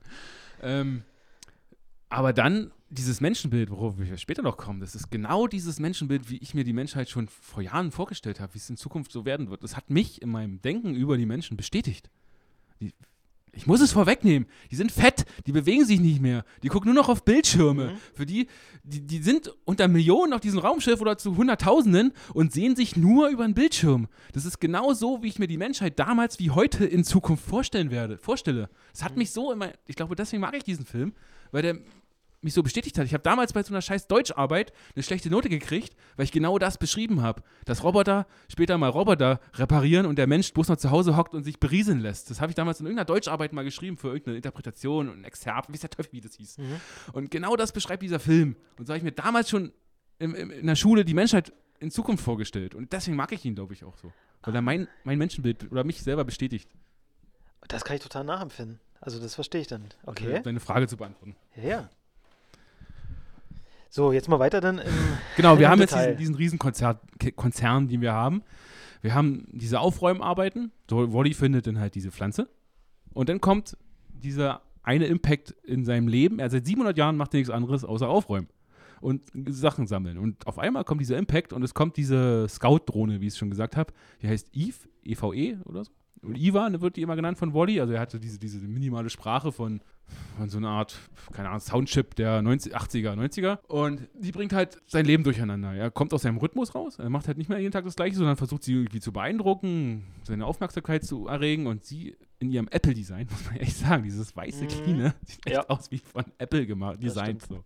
Und dann sieht man, dass er komplett gegen seine Programmierung handelt. Was ich auch sehr interessant finde, dass halt dieser, was ich- wie ich schon gesagt habe, der Roboter ist menschlicher, weil er sich nach Nähe sehnt, nach Abwechslung, nach Kontakt, nach sozialer Interaktion als jeder Mensch später. Eve findet die Pflanze, geht dann aus, er kümmert sich so ein bisschen um sie, das ist so ein bisschen romantisch, ein bisschen Slapstick, das wollen wir jetzt gar nicht weiter erwähnen und wird dann wieder abgeholt, die Scout-Drohne und Wally schleicht sich damit ein bisschen aufs Raumschiff und dann kommen wir ja schon zur Raumschiffszene, Richtig, zu deinem Lieblingspart. auf jeden Fall. Weil jetzt, so bei Minute 37, kommt so der erste Mensch rein, als Wally auf diesem Raumschiff ist. Und jetzt verliert der Film für mich ein bisschen an Fahrt, weil jetzt die ersten Menschen, die ersten Gespräche auch richtig, die ersten Worte richtig reinkommen. Aber es kommt natürlich wieder, wie ich schon gesagt habe, die Bestätigung meiner, meiner menschlichen Zukunftsvision. Ja, aber warum mir das so gefallen hat, sobald die Menschen natürlich äh, im Vordergrund stehen, ist halt das, was ich halt auch äh, im täglichen Leben sehe, ne? Durch die zunehmende äh, Digitalisierung, das, was ja heute alles angepriesen wird, ne?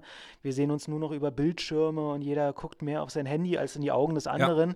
Und was ich so spannend fand jetzt äh, ab dem Moment, wo die Menschen bei Wally zu sehen sind, ist halt, wie du schon gesagt hast, die gucken alle auf Bildschirme Ja. und jeder ist so in seinem eigenen Kosmos, in der eigenen Welt. Und dann war die eine Szene wie, äh, hilf mir auf die Sprünge, ging der, der Bildschirm kaputt oder so? Da haben sich zwei Menschen aus Versehen berührt. Hm? Das war. mm, Ich weiß nicht, ob du, äh, du weißt bestimmt. Also ich weiß, wo der eine von der Liege runterfällt und nicht mehr hochkommt.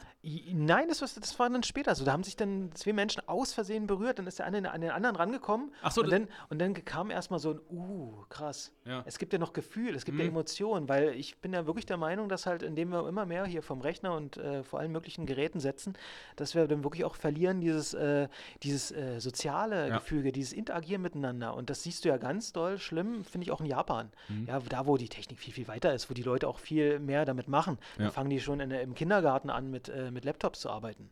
Ja, und ich weiß, dass in Japan, das ist wirklich äh, Stand der Dinge, dass die Leute Probleme haben, sich gegenseitig in die Augen zu gucken. Hm. Da gibt es mittlerweile Brillen, wo du halt über eine Brille in die Augen des anderen guckst. Da siehst du, da wird dir ein, auf dem Monitor siehst Ja. du die Augen des anderen. Da gab es Leute, die haben angefangen zu weinen, weil sie nicht schaffen, in die Augen des anderen zu gucken. Krass. So weit ist es dann, also kann es schon dann sein.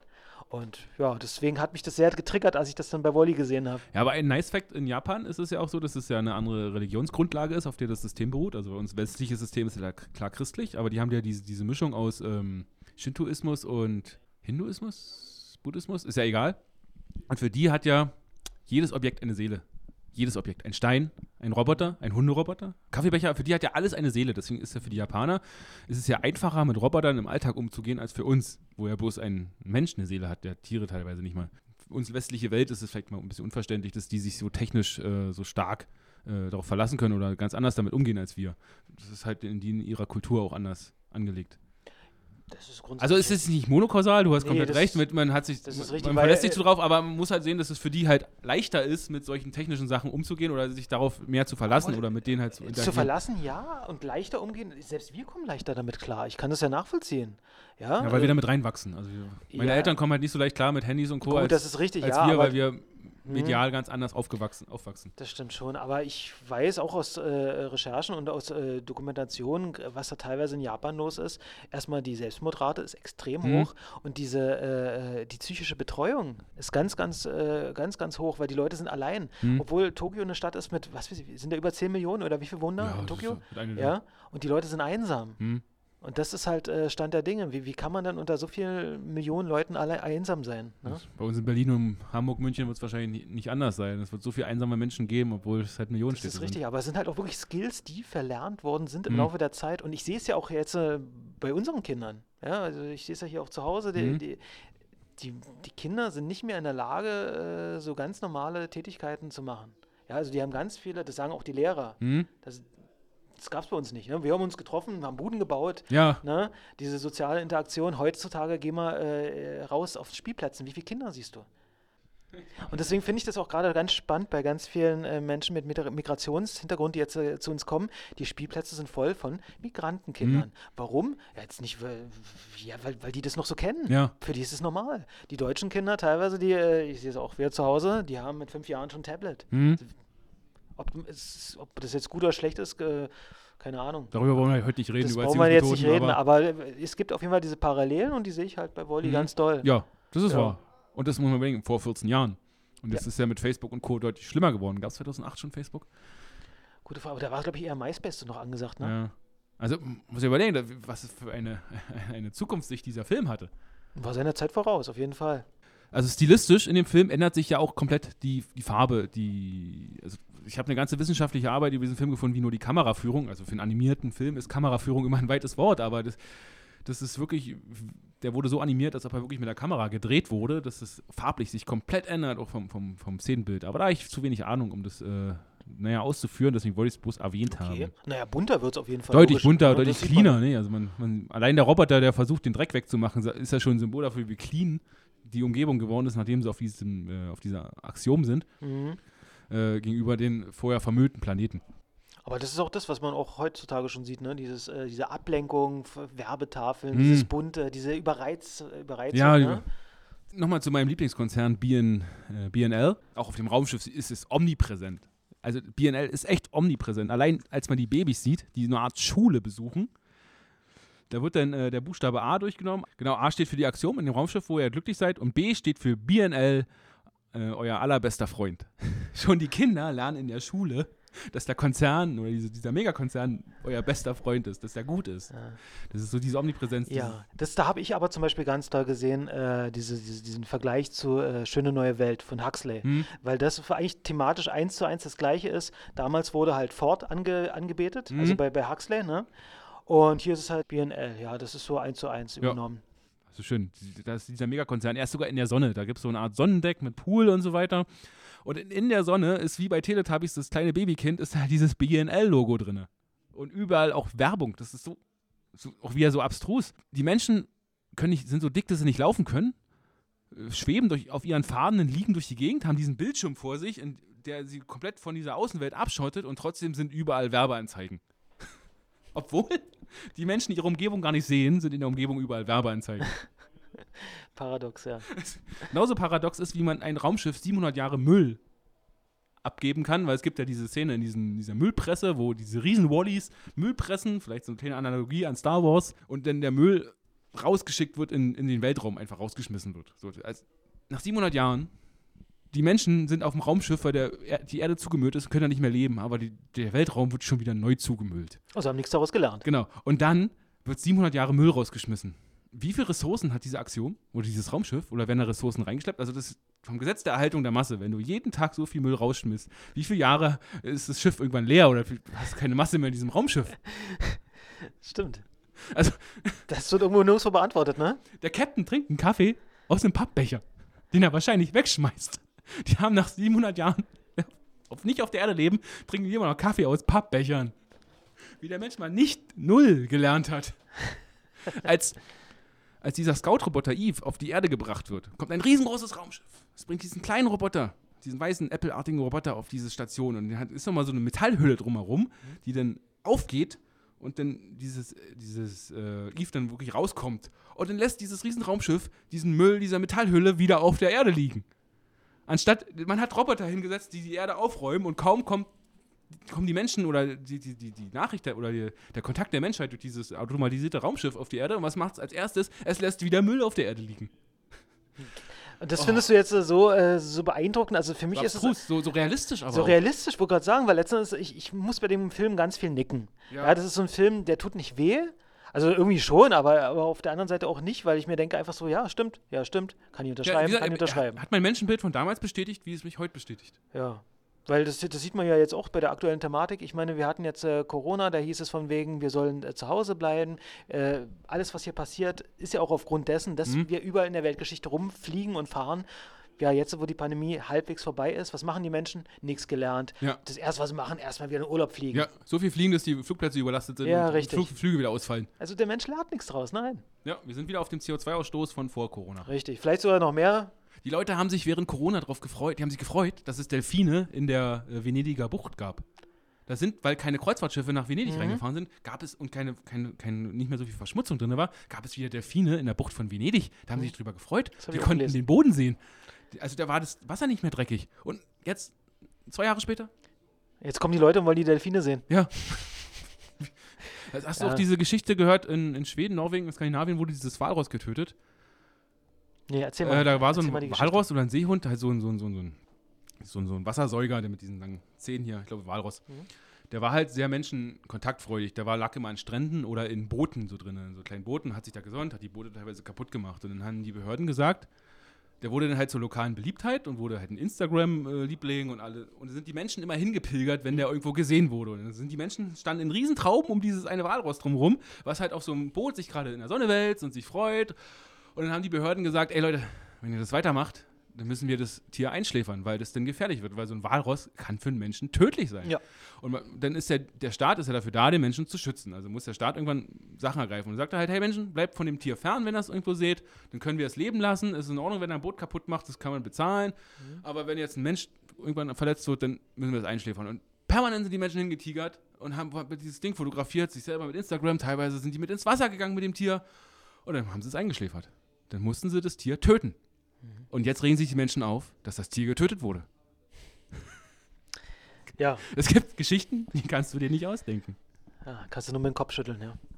Und genauso, das ist so, so abstrus. Die Menschen sind so abstrus. Ja, deswegen, also glaube ich auch nicht, dass da jetzt rein zukunftstechnisch, dass sich da was ändern wird. Du Mhm. siehst es ja auch jetzt, äh, auch bei Thema Krieg oder so, ne, dass man sich heutzutage überhaupt noch leisten kann, einen Krieg zu Ja. führen, ja. Die Menschen sind immer noch so blöde und führen Kriege. Also hat, hat man denn aus der Geschichte gar nichts gelernt? Weißt du, was ich meine? Also, Rein, rein von der Effizienz, man baut Sachen, die andere Sachen kaputt machen. Man entwickelt Sachen. Wie viel Entwicklungsarbeit steht, steckt in so einem scheiß Panzer? Wie viel Ressourcen, wie viel Strom, Ja, wie ja. viel CO2? Und dann ist der dafür da, andere Sachen kaputt zu machen. Warum? ja, Ah, ja, nichts gelernt, nichts gelernt. Ich liebe diesen Film. genau, der das so widerspiegelt, wie, wie dumm wir doch alle sind. Und wir haben uns 14 Jahre nach diesem Film nicht geändert. Es ist nur schlimmer geworden. Ah. Hier spricht die Stimme aus der Zukunft. Leider sind in dem folgenden Teil des Podcasts Störgeräusche, die wir erst im Schnitt festgestellt haben und sämtliche Bearbeitungsmethoden, diese zu eliminieren, hat die Qualität nur wesentlich verschlechtert. Deswegen haben wir uns entschieden, die Folge trotzdem zu veröffentlichen und nicht noch einmal neu aufzunehmen. Viel Spaß mit dem weiteren Podcast. Ja, aber du hast ja bestimmt noch mehr Szenen dir rausgesucht, ne? Oder? Diese fetten Menschen haben mich auch an andere Filme erinnert. Also es ist ja nicht so, dass Wally der erste Film ist, der diese fetten Menschen zeigt. Also ich weiß nicht, ob du die beiden Filme kennst, Surrogates und Gamer. Die erinnern Ja. mich sehr stark daran. Surrogates ist dieser Film mit Bruce Willis, wo die Menschen nur über äh, Roboter, ihre eigenen Roboter-Individuen nach draußen gehen. Und da gibt es ja diese Frau von Bruce Willis, die gar nicht mehr aus der Tür rausgeht, sondern bloß noch ihren Roboter von zu Hause aus steuert, der draußen das Leben lebt. Genau. Bruce Willis ist ja, ist ja genauso. Er hat einen jungen Roboter, also eine junge Erscheinung von sich, die draußen als Polizist ermittelt und er selber sitzt nur zu Hause und steuert diesen Roboter und geht nie Mhm. wieder raus. Und Gamer, war das nicht das auch so, von wegen, das ist so eine, so eine virtuelle Welt, wo irgendwelche fetten Leute zu Hause auf der, auf der Couch sitzen, Pizza fressen und Ga dann aber. Gamer so, war jetzt nicht mit Robotern, sondern man hat seinen eigenen Körper verkauft, der von anderen genauso gesteuert werden kann. Genau. Und da gab es diese eine krasse Szene, wo so ein fetter Mann, also richtig fett, eklig, aufgedunsen, wie halt die äh, Menschen bei Wally, bloß halt nicht so, Ja. nicht so comicartig. Und der hat halt sich in so einen Körper einer Frau versetzt. den, ja, genau, die Szene Oh, die meine ich. Szene. Genau. Ah. Die ist hängen geblieben bei mir. Ja. Und Gamer, das war halt so ein Action-Ballerfilm. Und, und da Ja. haben halt welche in, in den Soldatenkörpern haben halt rumgeballert wie in einem Actionspiel. Ist auch wieder so eine Sache. Man kann halt nicht mehr Call of Duty spielen, man muss halt wirklich in echte Menschenkörper rein und andere totschießen. Das waren so verurteilte äh, Strafgefangene, die so ein bisschen wie, wie, wie, wie bei ähm, Death Race um ihr Leben äh, irgendwelche Sachen gemacht haben. Mit Death Race ist ja auch so, die haben sind tödliche Rennen gefahren und, und denen wurde die Freiheit versprochen, wenn sie so und so viel Rennen gewinnen. Und genauso war es bei Gamer. Wenn denn der, der dich steuert, mit dir gewinnt, dann wärst du als Gefangener freigesprochen worden und hättest die Freiheit gekriegt. Mhm. Die Filme muss, ich, muss man in dem Fall nochmal ansprechen. Ich muss die Kakerlake nochmal erwähnen, weil die Kakerlake wird ja oft gesagt, die überlebt jeden Atomschlag. Und das ist wirklich das einzige Lebewesen, was man neben der Pflanze noch bei Wally sieht am Anfang. So, dass, die Kakerlake noch auf der Erde existiert. Die Kakerlaken überleben uns. Es soll Parallelen geben zwischen Wally, dem Anfang von Wally und I Am Legend, aber das Am Legend, das war auch mit Will Smith, mit ne? Will Smith, Da haben sich doch die. Roboter dann gegen die Menschen. Nee, die Zombies. Das war ein Zombiefilm. Ach nee, das war so. Warte, welcher Film war es jetzt nochmal, wo die Roboter sich gegen die Matrix. Menschen. Das, die haben die, am Anfang haben die Roboter alles gemacht, was die Menschen wollten. Und dann haben sich irgendwann gegen. war die, iRobot. Nee, iRobot. iRobot. Das war das. Hm. iRobot. Genau, das ist auch so, so, so ein Thema. Mhm. Weil äh, das hat, daran muss ich denken, wo das war äh, jetzt bei Wally mit dem Autopilot. Ja. Und da hat der Captain gesagt, Autopilot jetzt ab zur Erde. Und der Autopilot so, nee, ist nicht. Mhm. Ne, ich habe Auftrag und das und das. Und er so, nee, ich bin der Captain, du machst das jetzt. Ne? Ja. Und dann kam so diese Szene, wo der Pilot, der, der Autopilot ganz dicht rangegangen gegangen ist, ne, an den Kopf des Captains und dann so, okay. Beim Autopilot muss mal sagen, es, es muss halt einen Antagonisten geben. Der Film wäre auch gut ohne Antagonist klargekommen, aber es, das ist der eine Antagonist im Film, der auch wirklich als einziger rot dargestellt wird, oder? Also, außer die roten Anzüge der Fetten. Es hat ja dieses rote Licht, was Ja. klar als böse identifiziert. Also man hat gleich gesehen, dieser Autopilot, der in Form eines Steuerrads, eines, Segelschiffssteuerrads aus, da war, der war Ah, da hast du den aber wirklich immer als Bösen anerkannt, ja? also das hat man gleich gesehen? der wurde gleich gebrannt. Also mit diesem roten Licht, das war das einzige rote Licht, was du da in dem Film gesehen hast, glaube ich. Oder dieses. Und er hat auch diese Stimme gehabt. Du hast diese automatische Stimme gehabt von der Frau, die klang wie ein richtiger Mensch. Und er hat diese mechanische Stimme gehabt, dieses, also dieses unbetonte äh, Maschinenstimme. Da fand ich auch die Szene ganz äh, interessant, wo du die ganzen Bilder siehst von den Captains, die Mhm. es halt in der Vergangenheit gab und im Hintergrund immer der Autopilot. Ja, genau. Wo der Captain sitzt, das habe ich mir noch aufgeschrieben, das ist ganz interessant. Der erste Captain war von 2105 bis 2248. Also das, das greift doch auf, dass die Menschen ja immer älter werden. Ach so, mit der okay. Technologie. Also, das Raumschiff brach von der Erde auf im Jahr 2105. Mhm. Und an dem Tag, an dem wir auf der Axiom sind, auf dem Schiff, feiern sie gerade das 700-jährige Bestehen des Starts. Und das heißt, wir sind im Jahr 2805. Also kurz um das einzuordnen. Also Ich finde es aber spannend, dass die Menschen da, äh, obwohl sie alle definitiv übergewichtig sind, trotzdem noch älter werden. Ja, also das ist auch, der letzte Captain ist von 2646 bis 2774 hat er gelebt. Entwicklung der Medizin, die dein Alter verlängert, irgendwann ist die schneller, als wie du selber alt hast. Und dann hast du dann irgendwann das ewige Leben. Aber nicht mit der Art und Weise, wie dort Nee, gezeigt wird, wie gelebt wird. Ich kann mir Weil- auch nicht vorstellen, nicht, der, hast du da auch das gleiche gedacht wie ich, so dieses typische Klischee, fetter Amerikaner? ja, Ja, so dieses, äh, Mhm. ne, ich fresse in mich herein, in mich hinein, ich, ich bewege mich nicht, ja. ne? Die Made im Speck. Kann ich nochmal kurz aus meinem Anfangszitat sagen, dass, Walt, äh, dass, der, dass der Konzern, jetzt Walt Disney, weil das ein Disney-Film ist, die Menschen beleidigt, diese kartoffeligen Menschen aus der Zukunft schienen den zahlenden Gästen von Walt Disney World unangenehm nahe zu sein. Kann ich das Zitat jetzt nochmal kurz? Also ein Teil des Anfangszitats. Okay, ja, jetzt äh, hm, Unangenehm nah. hm. schön, äh, schön ausgedrückt, ja. Zahlenden Gästen. Also wie sie ihre eigenen Kunden halt so beleidigen können. Und es war wirklich, also die Community der Fetten, äh, der Fetten, Entschuldigung, der Übergewichtigen, es gibt ja auch Übergewichtige, die nichts dafür Ja, können. Adipositas äh, gequälten. Die, die haben sich halt beleidigt gefühlt durch den Film. Es gab in Amerika schon diverse Aufschreie. Aber es ist ja normal in Amerika. Ich glaube, welcher Film hat nicht irgendwelche Kontroversen ausgelöst? Selbst die Band Kiss oder also, ja, das ist richtig. also ich glaube, selbst der harmloseste Film, sobald eine Brust zu sehen ist, ist das ja schon die größte Kontroverse in Amerika. Was auch nochmal, ich weiß nicht, ob es erwähnt wird, ist, aber der Wally entwickelt sich nicht weiter in dem Film. Er ist halt von Anfang an dieser neugierige Roboter, der am Ende auch ist.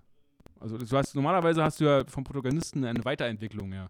Findest du? Ich meine, wenn er jetzt äh, bereit war, eine, mh, ja, ich weiß nicht, äh, einen Kontakt einzugehen, eine Partnerschaft, die Ja, aber das wollte er ja vorher schon haben. Das wollte er von Anfang an. Er hat diesen Film gesehen und er wollte eine Partnerschaft eingehen, bevor Eve da war. Und als Eve da war, wollte er weiterhin diese Partnerschaft eingehen. Und er hat halt permanent versucht, immer ihre Hand zu halten. Wenn sie sich irgendwo versteckt haben unter Handtüchern, Aber hat er die ist Hand trotzdem- gesehen und wollte Also, immer das ist aber halten. trotzdem eine Weiterentwicklung. Er, nicht, er wollte halt permanent diese, diese Ja, aber dieses, Kontakt. Ja, ja, ja, das kennst du aber vielleicht selber auch noch aus der Pubertät oder so. Man wollte so einiges haben, aber dann trotzdem erstmal eine Partnerschaft führen oder mit jemand zusammenkommen. aber er hat das sind zwei verschiedene Sachen. Ja, aber er hat, er hat ja, Weißt du, Wunschdenken und Realität sind zwei ja, aber verschiedene Sachen. eine Beziehung hat er erst geführt im Abspann. Vorher hat er keine Beziehung geführt. Ja, deswegen sage ich ja, das ist halt nur die. Äh, Ja. Ah, okay. So, ich wollte jetzt nicht schlechter darstellen, Mhm. als du vielleicht machen wolltest.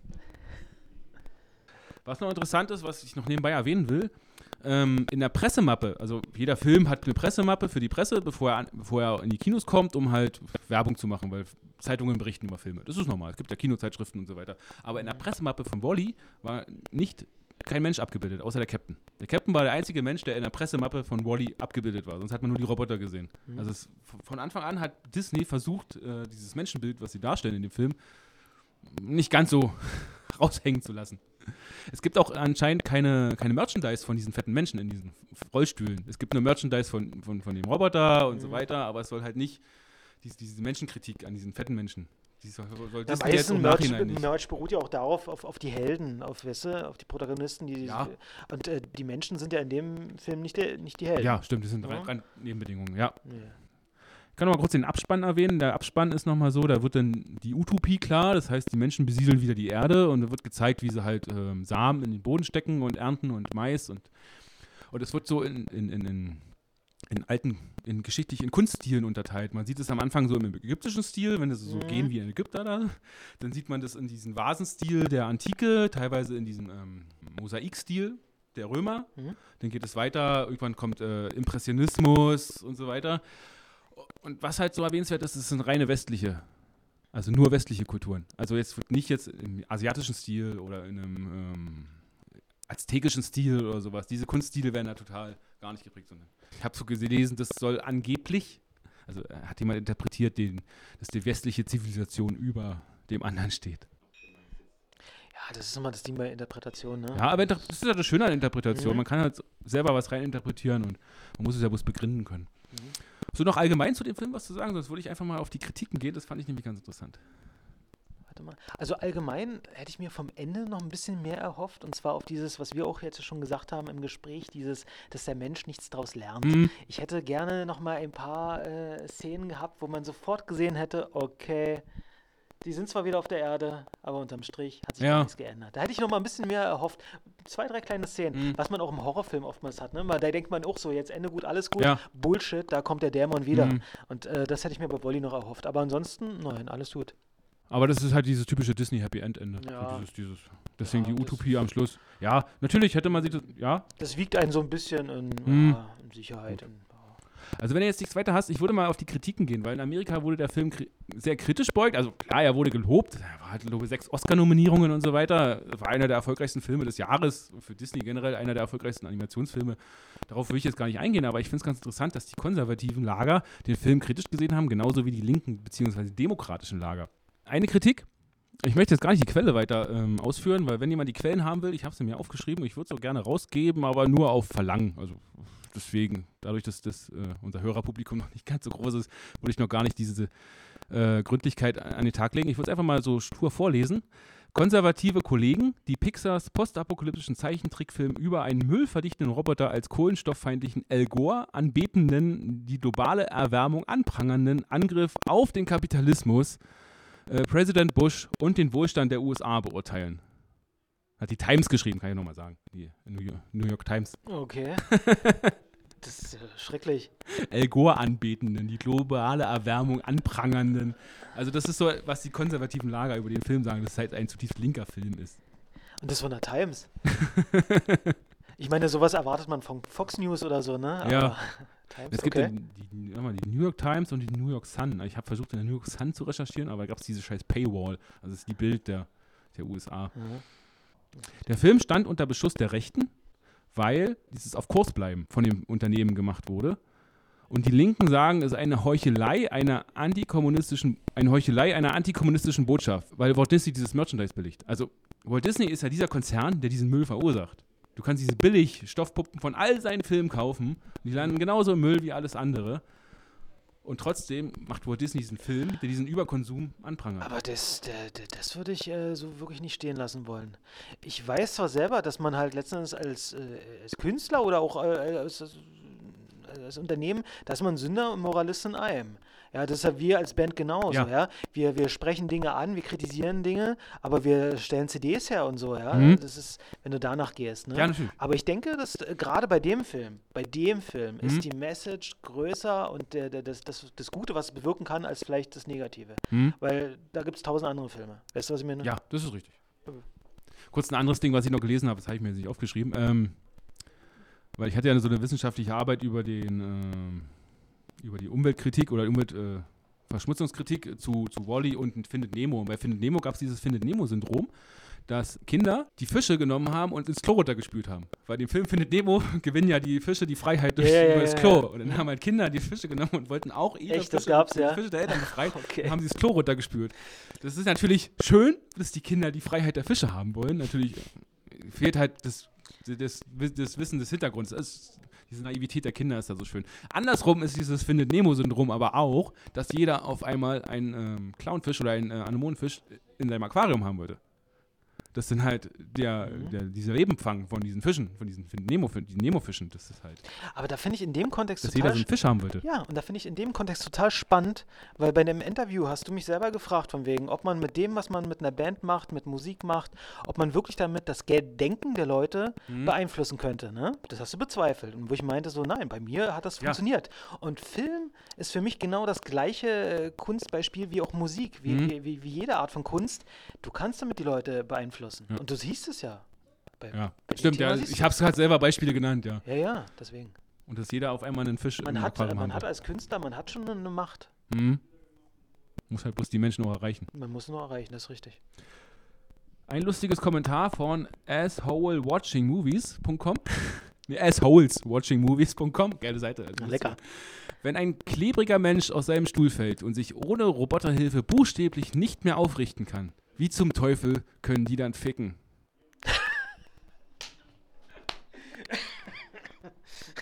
Man sieht ja kleine Babys in dem Film. Ah, kann man das mal so stehen lassen?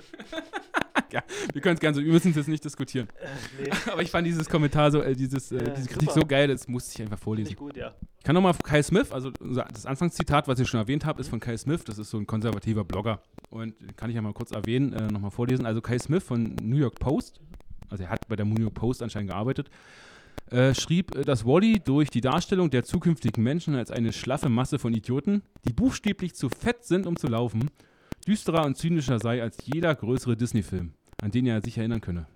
Können wir zustimmen, oder? Stimmt ja. Also ist ich glaube, so. deswegen gefällt er mir so, weil er so düster ist, weil er diese geile Dystopie zeigt.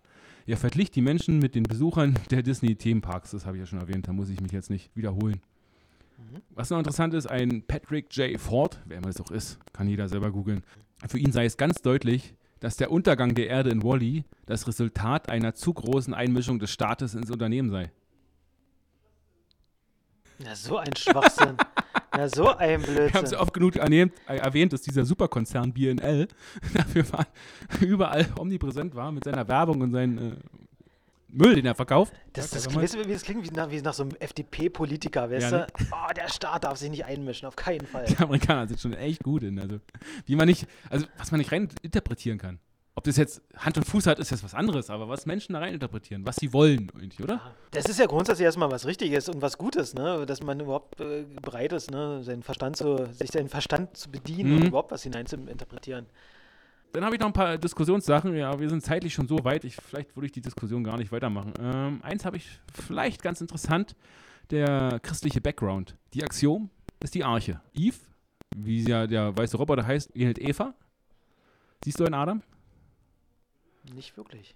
Ist es für dich auch so ein christliches Bild mit der Arche und, Ähm, und Eva? Ich, ich, und, es sind jetzt einige Thesen, die jetzt aufgekommen sind, wo ich dachte so, ah, okay, ja, kann man so sehen.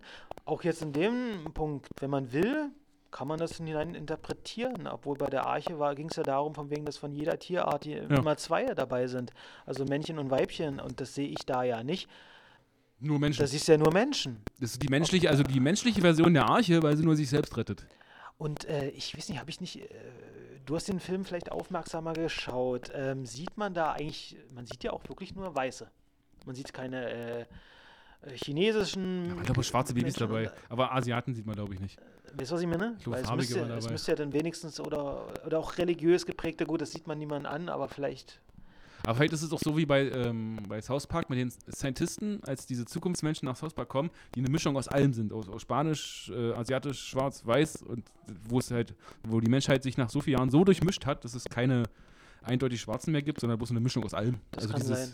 Wenn du alle Farben zusammenmischst, kriegst du schwarz raus so. Das kann sein. Subtraktive Und, und dann der Strich, wie gesagt, für mich sind das immer alles dieses typische Klischee, dieser fette Amerikaner. Hm. Und vielleicht ist es genau das, was man sowieso denkt. Ich meine, wer könnte denn, wenn es so eine Arche ist, wer würde denn darauf kommen? Das würden doch nicht die Armen sein. Das sind Ja. doch dann auch nur die Leute, die sich leisten Ja. können. Ja. das sind die Jeff Benz, wie heißt er? Jeff Ja, Bezos. Jeff und Bezos. So. Bezos, ja. Und, und, Die Elon äh, Musks. und ja, die schaffen das. Aber doch nicht hier äh, ne, Hm. von der Muss, Straße. über, muss überlegen, man kauft in diesem Schiff. Also man sieht, wie halt sie beim nächsten Kauf von äh, die, die dicken Menschen nehmen ja Essen bloß noch über diese, diese, diese, diese McDonalds-ähnlichen äh, Pappbecher über Strohhalm auf. Sie kauen nicht mehr, sie haben bloß noch diese Becher, indem sie jede feste Nahrung zu sich nehmen. Oder nicht feste Nahrung, jede Nahrung. Dann steht da, wenn du das kaufst, kriegst du das kostenlos dazu. Das heißt, die haben immer noch Geld, was sie ausgeben. Wie kann man nach 700 Jahren, ich sehe keinen Arbeitender. Alle, die arbeiten, sind Roboter. Kein einziger arbeitet. Sie reden nur mit anderen über Dates, über äh, die neue Mode ist jetzt rot, dann werden die Anzüge von rot auf blau oder die neue Mode ist jetzt Mhm. blau. Sie konsumieren. Es wird nur konsumiert. Es wird kein Wert geschaffen. Es wird alles nur von Robotern gemacht. Es wird kein Ro die Wartung, die Reparatur, die Saubermachen, alles Roboter. Komplette Automatisierung. Und trotzdem können sie noch was kaufen. Wie viel Geld, wie reich müssen diese Menschen oder die, die ersten Menschen, die auf dieser Aktion waren, gewesen sein, dass die nach 700 Jahren immer noch Geld ausgeben können? Na, vielleicht ist es so dieses Thema bedingungsloses Grundeinkommen. Die kriegen, was weiß ich, im Monat so und zu viel. Aber wie weit ist denn der Gedanke, dass du überhaupt noch Geld ausgibst, wenn eh alles automatisch automatisiert ist? Ja, Gibt es irgendwo Arbeiterschiffe, wo du dann halt, die für dich arbeiten, wo du deine Firma dann hast, die, die auch die Ressourcen schaffen, dass du wieder Müll wegwerfen kannst? Also die Masse, die Materie schaffen, die du dann wieder wegwirfst. Ja, das ist natürlich alles Quatsch. Da beißt sich auch die Katze in den Schwanz. Ja. Das ist ja auch mit Absicht, denke ich mal, so dargestellt, Mhm. damit man genau auf die, dieses Resultat Ja. kommt. Ne? Damit Oder man, ist einfach halt, nicht damit man halt auch merkt, äh, wo, von nichts kommt nichts. Ne? Ja. Oder das ist halt weil nicht tief genug durchdacht, sondern man will halt Nee. weiter nur diese, diese, diese Werbung, diese Glaub nicht. Preisgestaltung. Du musst was kaufen, es gibt Rabatt. Das ist einfach diese Kritik an die heutige Gesellschaft und die gibt es halt in 700 Jahren immer noch, egal ob es jetzt Geld Erstmal verdienen oder nicht. Und wie gesagt, das ist einfach nur eine Kritik an diesem typisches grenzenloses Ja. Wachstum, ne? Dass man halt davon ausgeht, von wegen, dass auch wenn weniger vorhanden ist, dass trotzdem noch gleich ist, äh, immer Mhm. noch alles gleich bleibt. Ne? Das Ja. geht ja nicht. Weil, wie, wie, gesagt, wie du schon sagst, da oben gibt es keine Ressourcen. Ja. Woher soll es denn kommen? Mhm. Ja, die Leute wollen aber ihren Wohlstand behalten. Das sehen wir doch jetzt gerade Ja. perfekt. Ja? Wir, wir haben Krieg, aber wollen nicht mehr für den Sprit bezahlen. Richtig. Man kapiert einfach nicht, dass ein Krieg in Europa auch Auswirkungen auf unser normales Leben haben kann. Genau, richtig. Das will halt einfach keiner wahrhaben. Genauso wie da. Die wollen den Müll nicht da haben, also haben sie ihr Sonnendeck, was eine Sonne simuliert und einen Pool simuliert. Das haben sie halt und leben halt weiter wie auf der Erde. Deswegen gefällt mir auch dieser Film da in diesem Punkt sehr gut. Mhm. Ja. Aber ein bisschen archeähnlich müssen sie sein, weil im Abspann sieht man, wie Mais angebaut wird und geerntet. Das heißt, sie müssen Maissamen noch da haben. Wenn sie alles durch Becher konsumieren, die vielleicht gehäckselt und geschreddert sind, weil du musst es ja durch einen Strohhalm einnehmen. Gibt es denn da noch äh, keimfähige Maiskörner auf diesem Schiff. Also es muss schon irgendwie angelegt sein, weil das Schiff ist ja darauf angelegt, die Wiederbesiedlung der Erde. Soll ja nach fünf Jahren passieren, aber dann kommt halt diese Botschaft an Otto, den Autopiloten, der, Mhm. der Otto heißt oder Otto. Auto heißt, oder, ähm, dass es sinnlos ist. Also muss ja dieses Axiom oder dieses Schiff muss ja schon so sein, dass du eine Welt, die tot ist, wieder besiedeln kannst. Also muss ja irgendwie, wie vielleicht in dem Film Titan AE, kennst du den? Nein. Das ist so ein Trickfilm. Titanic. Nee, Titan AE. So ein Trickfilm, ein richtiger Trickfilm, der nur noch gemalt wurde. Okay. Äh, ist ja auch so, da wurde eine Art Arche. Also das ist halt anders. Die Erde wurde ausgelöscht durch Außerirdische, die sie zerstört haben. Aber die Menschheit haben vorher noch eine Art Arche, die halt einen neuen Planeten besiedeln lässt oder einen neuen Planeten bildet mit Samen, mit, mit, mit genetischem äh, Erbmaterial für alle Tiere und so weiter losgeschickt. Und die Außerirdischen wollen halt diese, diese, diese Arche zerstören, um halt die Menschheit komplett auszulöschen. Als ich auch einen Trickfilm, den ich als Kind mal gesehen habe und heute noch gern gucke. Ähm, dass die, die Axiom auch so als Arche angelegt ist, die halt bei der Wiederbesiedlung alles da hat, genetisches Erbmaterial für Tiere, Vögel. Mhm. Man sieht ja im Abspann auch Vögel. Wo kommen die her, wenn, nicht, wenn vorher nicht alles, vorher alles tot war? Und halt auch die Samen für den Mais. Ja, stimmt. Also ist es doch eine Art Arche, bloß halt nicht, dass zwei lebende Tierarten da sind, einmal männlich, einmal weiblich.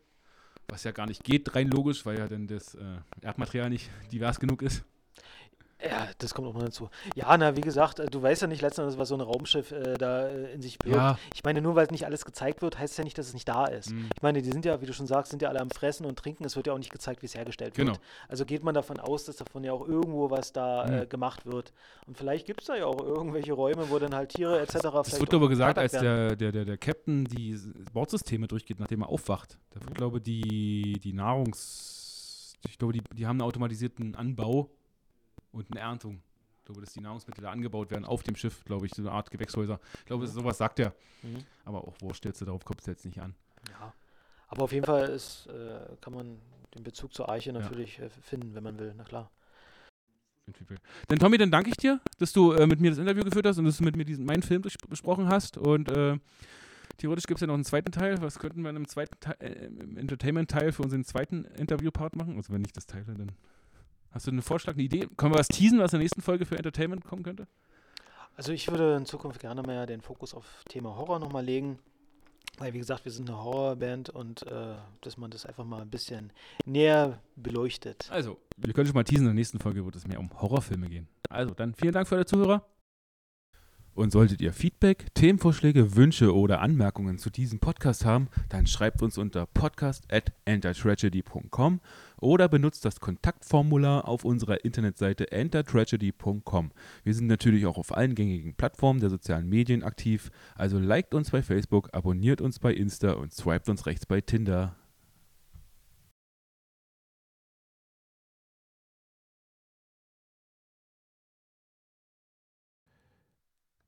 So, jetzt kannst du mal wieder reden. Ja, das ist der Soundcheck. Ach. Eins, zwei, drei. Ist das dein Podcast. Soundcheck, ja? Das ist der Soundcheck. Oh, das ist ein schöner Soundcheck. Finde ich auch. Ja, super. Mhm. Hm, Und reicht, wie sieht's ich. aus?